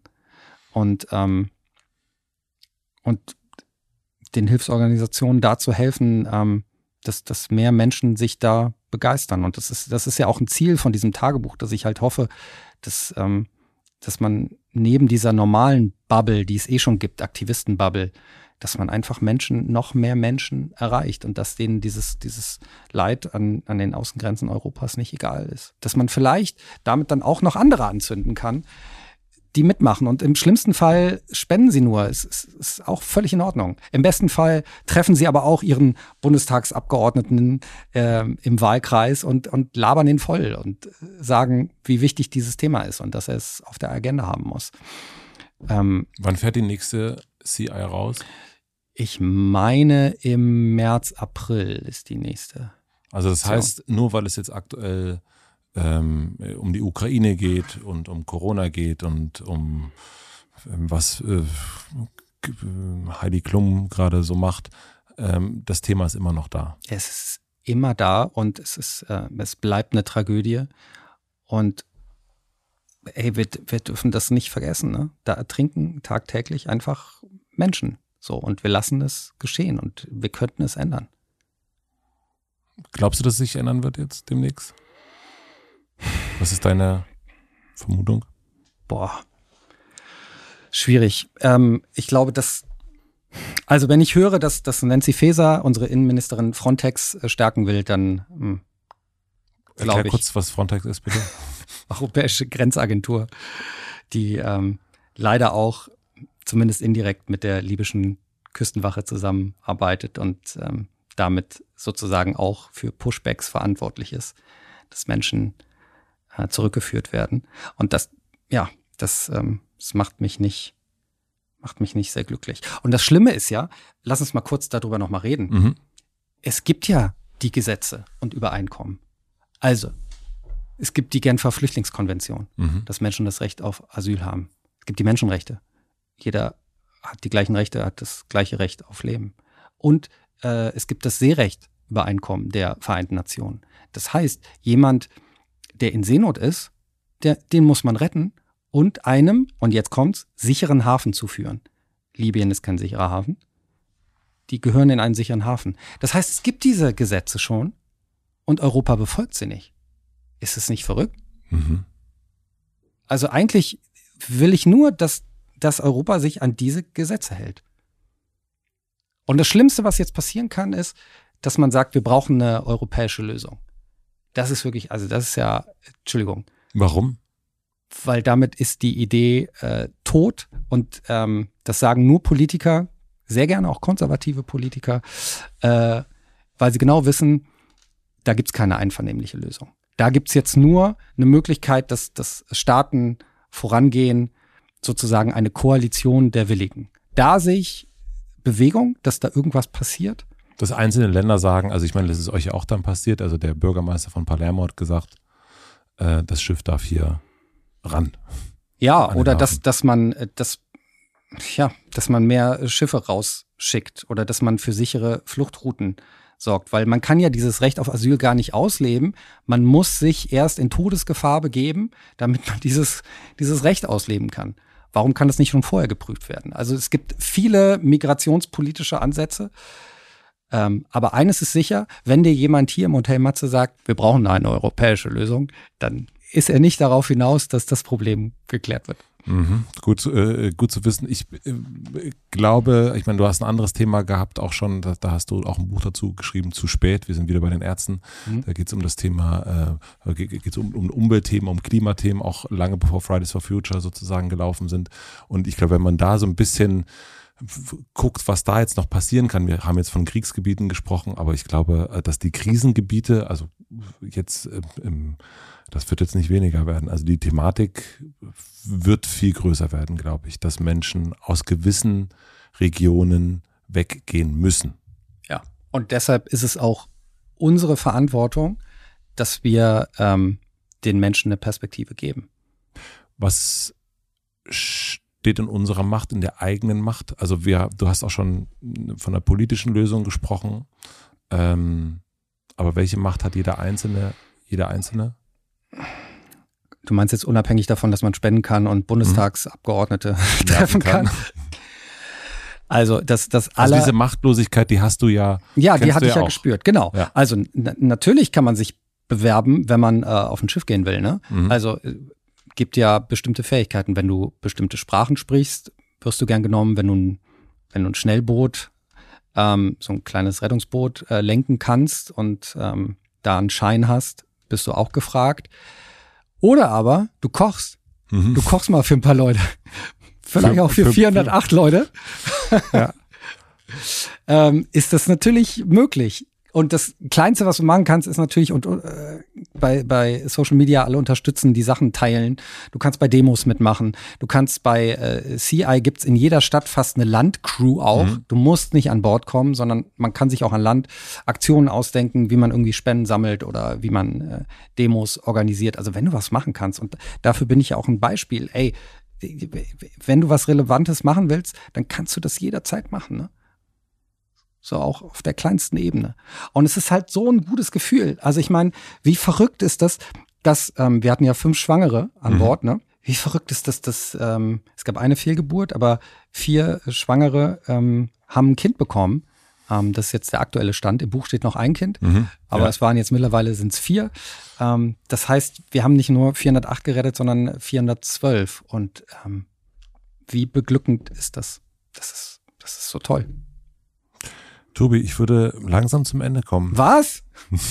Ich habe ich hab meinen Red Bull noch gar nicht ausgetrunken. Nicht dein Ernst. Jetzt bist du in dieser 50-50-Position ja. eigentlich. Ne? Also du bist einerseits der Sanitäter, der draußen ist im Blaulicht und du bist aber auch derjenige, der auch im Scheinwerferlicht sitzt. Wie kriegst du das zusammen, dass dich das auch nicht, ähm, also wie verarbeitest du das alles? Ich, ich brauche beides. Ich habe ja gemerkt, ähm, da haben wir noch gar nicht drüber gesprochen, aber ich habe dadurch, dass ich diesen Cut gemacht habe und ähm, fast gar keinen Medienbums mehr gemacht habe, mhm.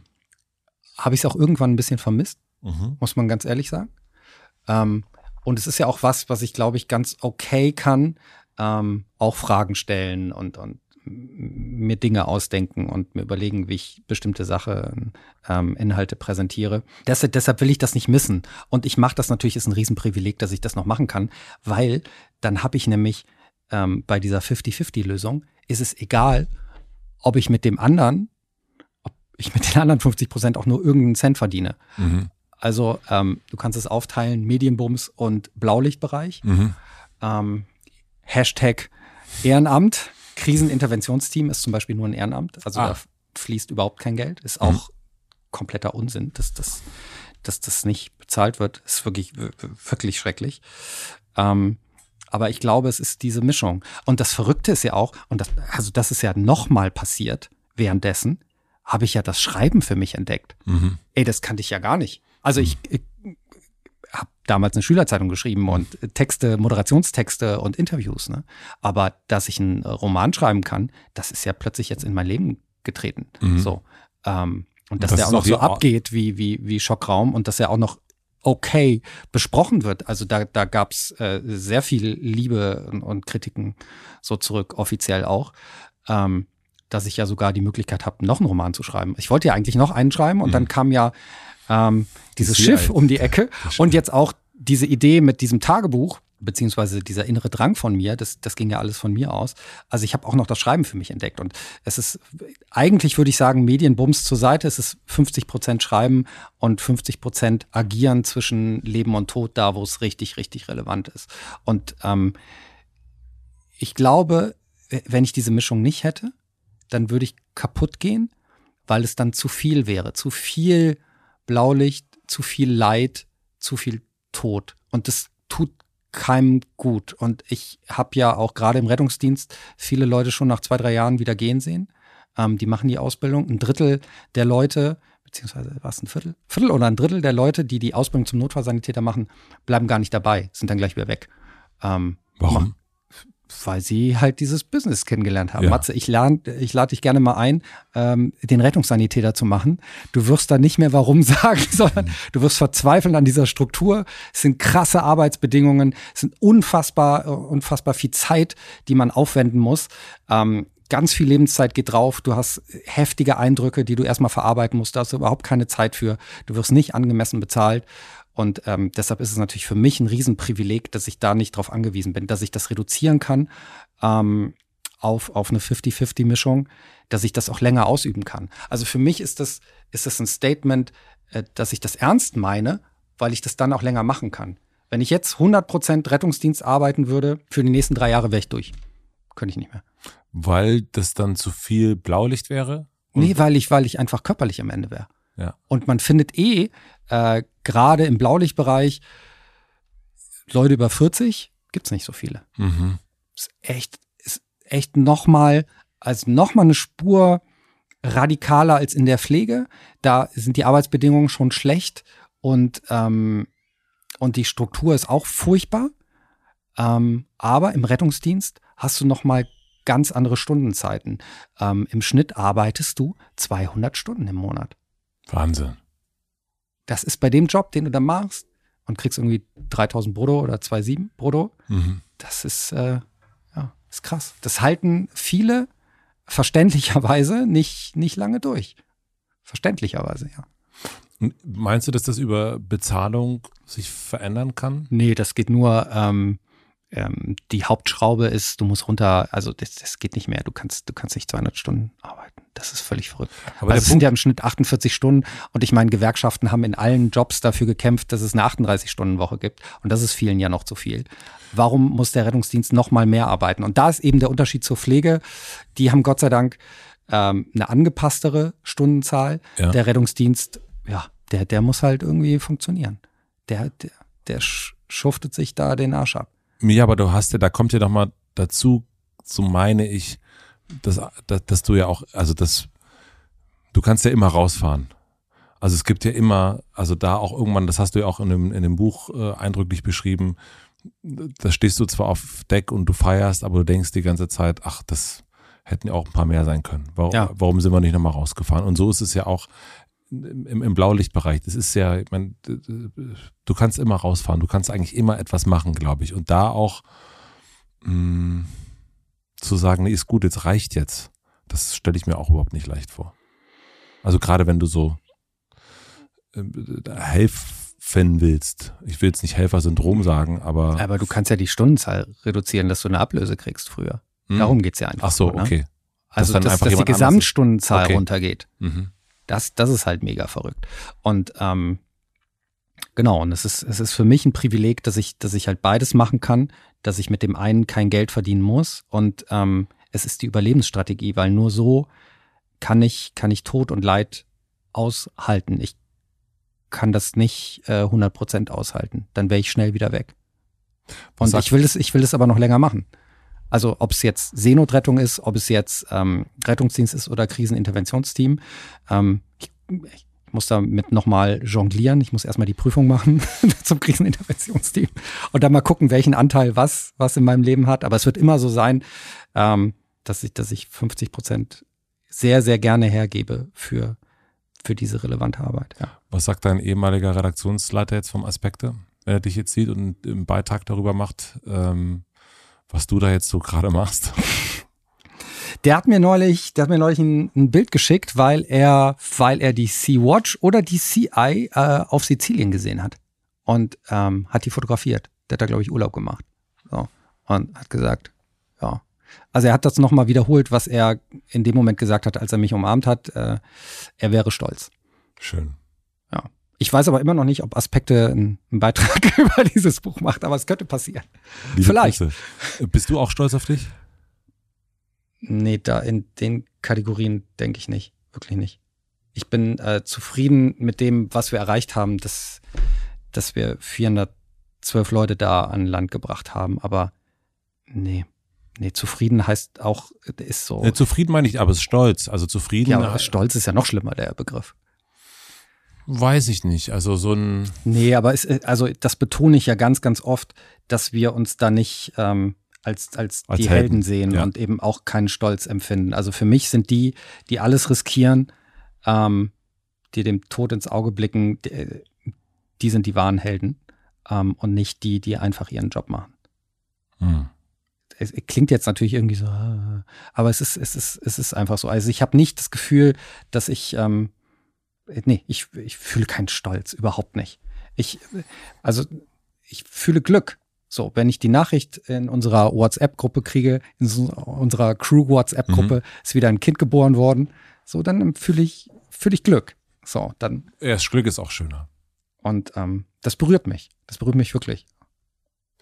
Ich habe noch drei schnelle Fragen fürs Ende, Ja, mach. mein Lieber. Also du kannst auch, wir können auch länger antworten, aber es sind sozusagen ähm, das Klavier. was lernst du gerade, was du noch nicht so gut kannst? naja, ich bin ja jetzt gerade ne, äh, seelische Erste Hilfe leisten. Das, das lerne ich gerade. Und ähm, da, da musste ich auch reinwachsen in dieses Thema. Und äh, ob ich das kann, we we weiß ich noch nicht. Ähm, also Ende März ist die Prüfung. Ne?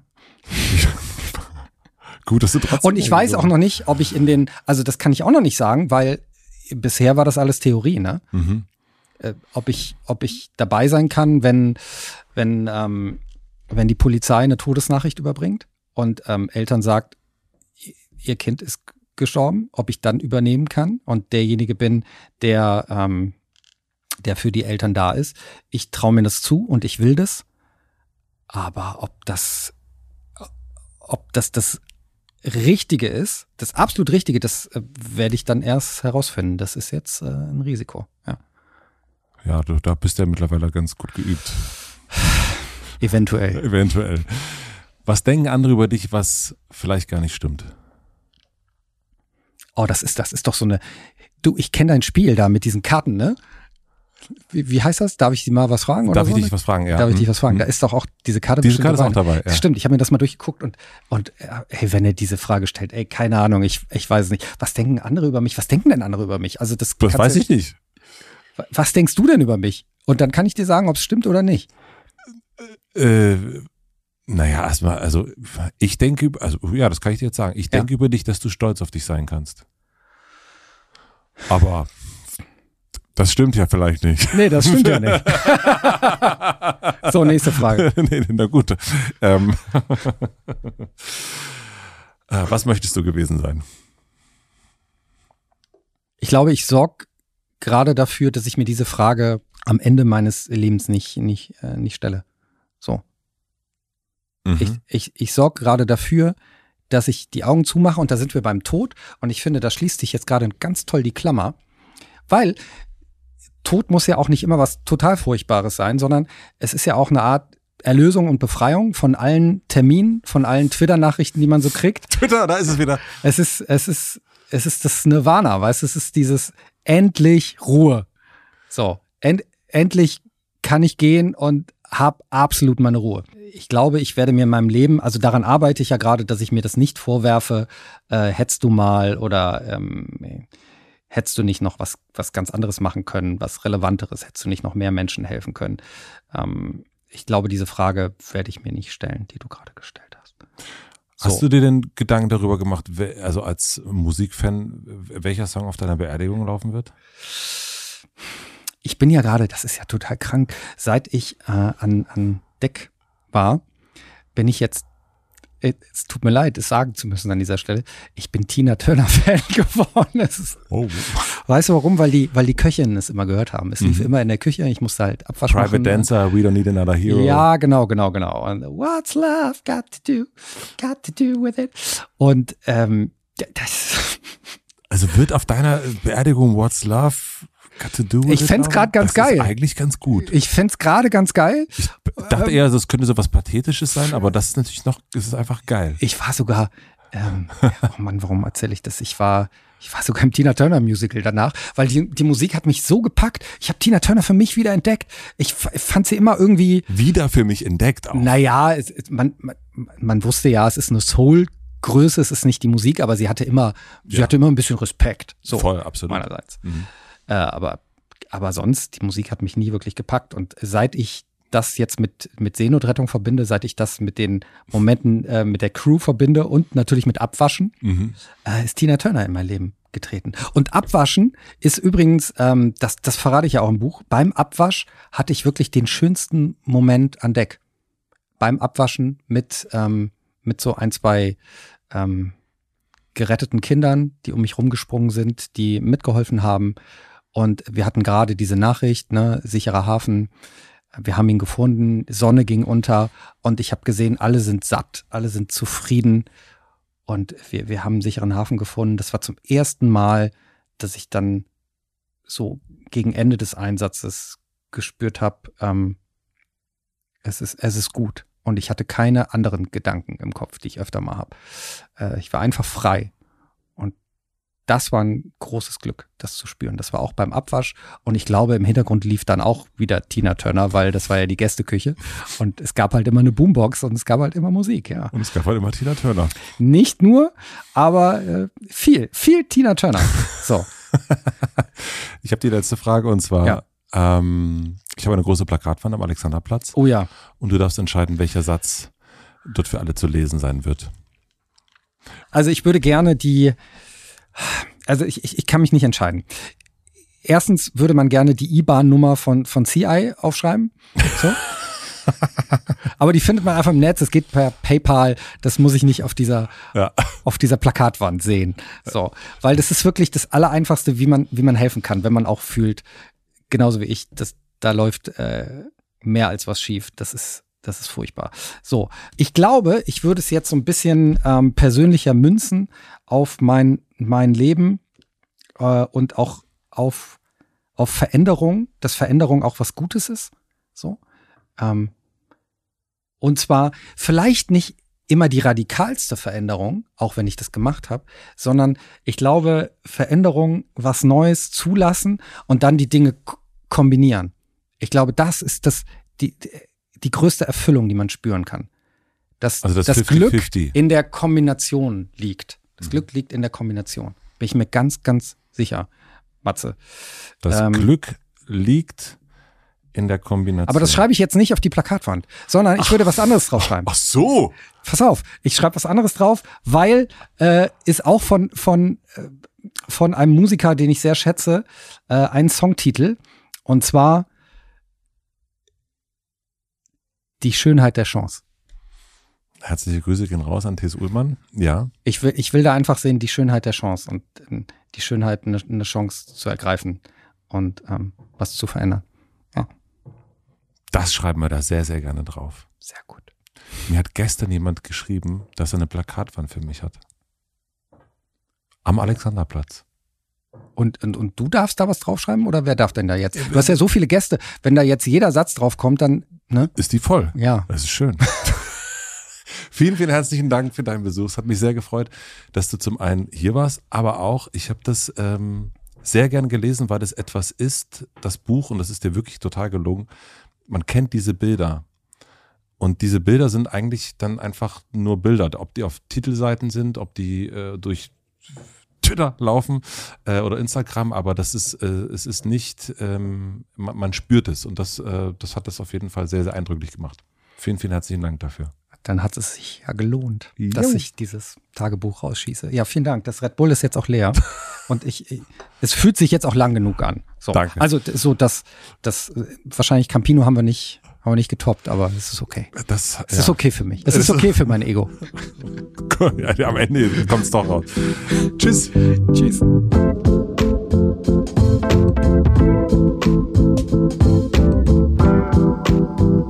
Das war Tobi Schläge. Vielen, vielen herzlichen Dank fürs Zuhören was ich hier besonders mitgenommen habe und ich hoffe, euch geht es genauso, ist, dass man sein Leben auch mit 39, 49, 59 ändern kann, dass man einen neuen Raum betreten kann und dass man aber auch, wenn man möchte, wieder einen Schritt zurückgehen kann. Und ich finde, das macht Tobi Schläge ganz, ganz wunderbar. Was mir ein paar Tage später auch noch durch den Kopf gegangen ist, dieses, dass er in der Schule oder auch im Mediengeschäft nie so ein richtiges Umfeld gefunden hat und dass er das jetzt aber im Krankenwagen oder auf der CI gefunden hat und wie sehr ihm das auch erfüllt, dieses Team zu haben. Und ich finde das sehr, sehr toll, wenn man merkt, irgendwie fehlt mir was und irgendwie kriege ich das hier nicht, obwohl das so ein toller Beruf ist und so, obwohl so viele Leute genau diesen Beruf ausüben wollen. Und ich gucke mal woanders. Und genau das hat er da gefunden, wo es für ihn vor allen Dingen relevant wird. Und das ist doch sehr, sehr schön. Ich packe euch in die Shownotes auf jeden Fall wieder ein paar Links rein, zum Beispiel den Link zum neuen Buch von Tobi Seenotrettung, aber auch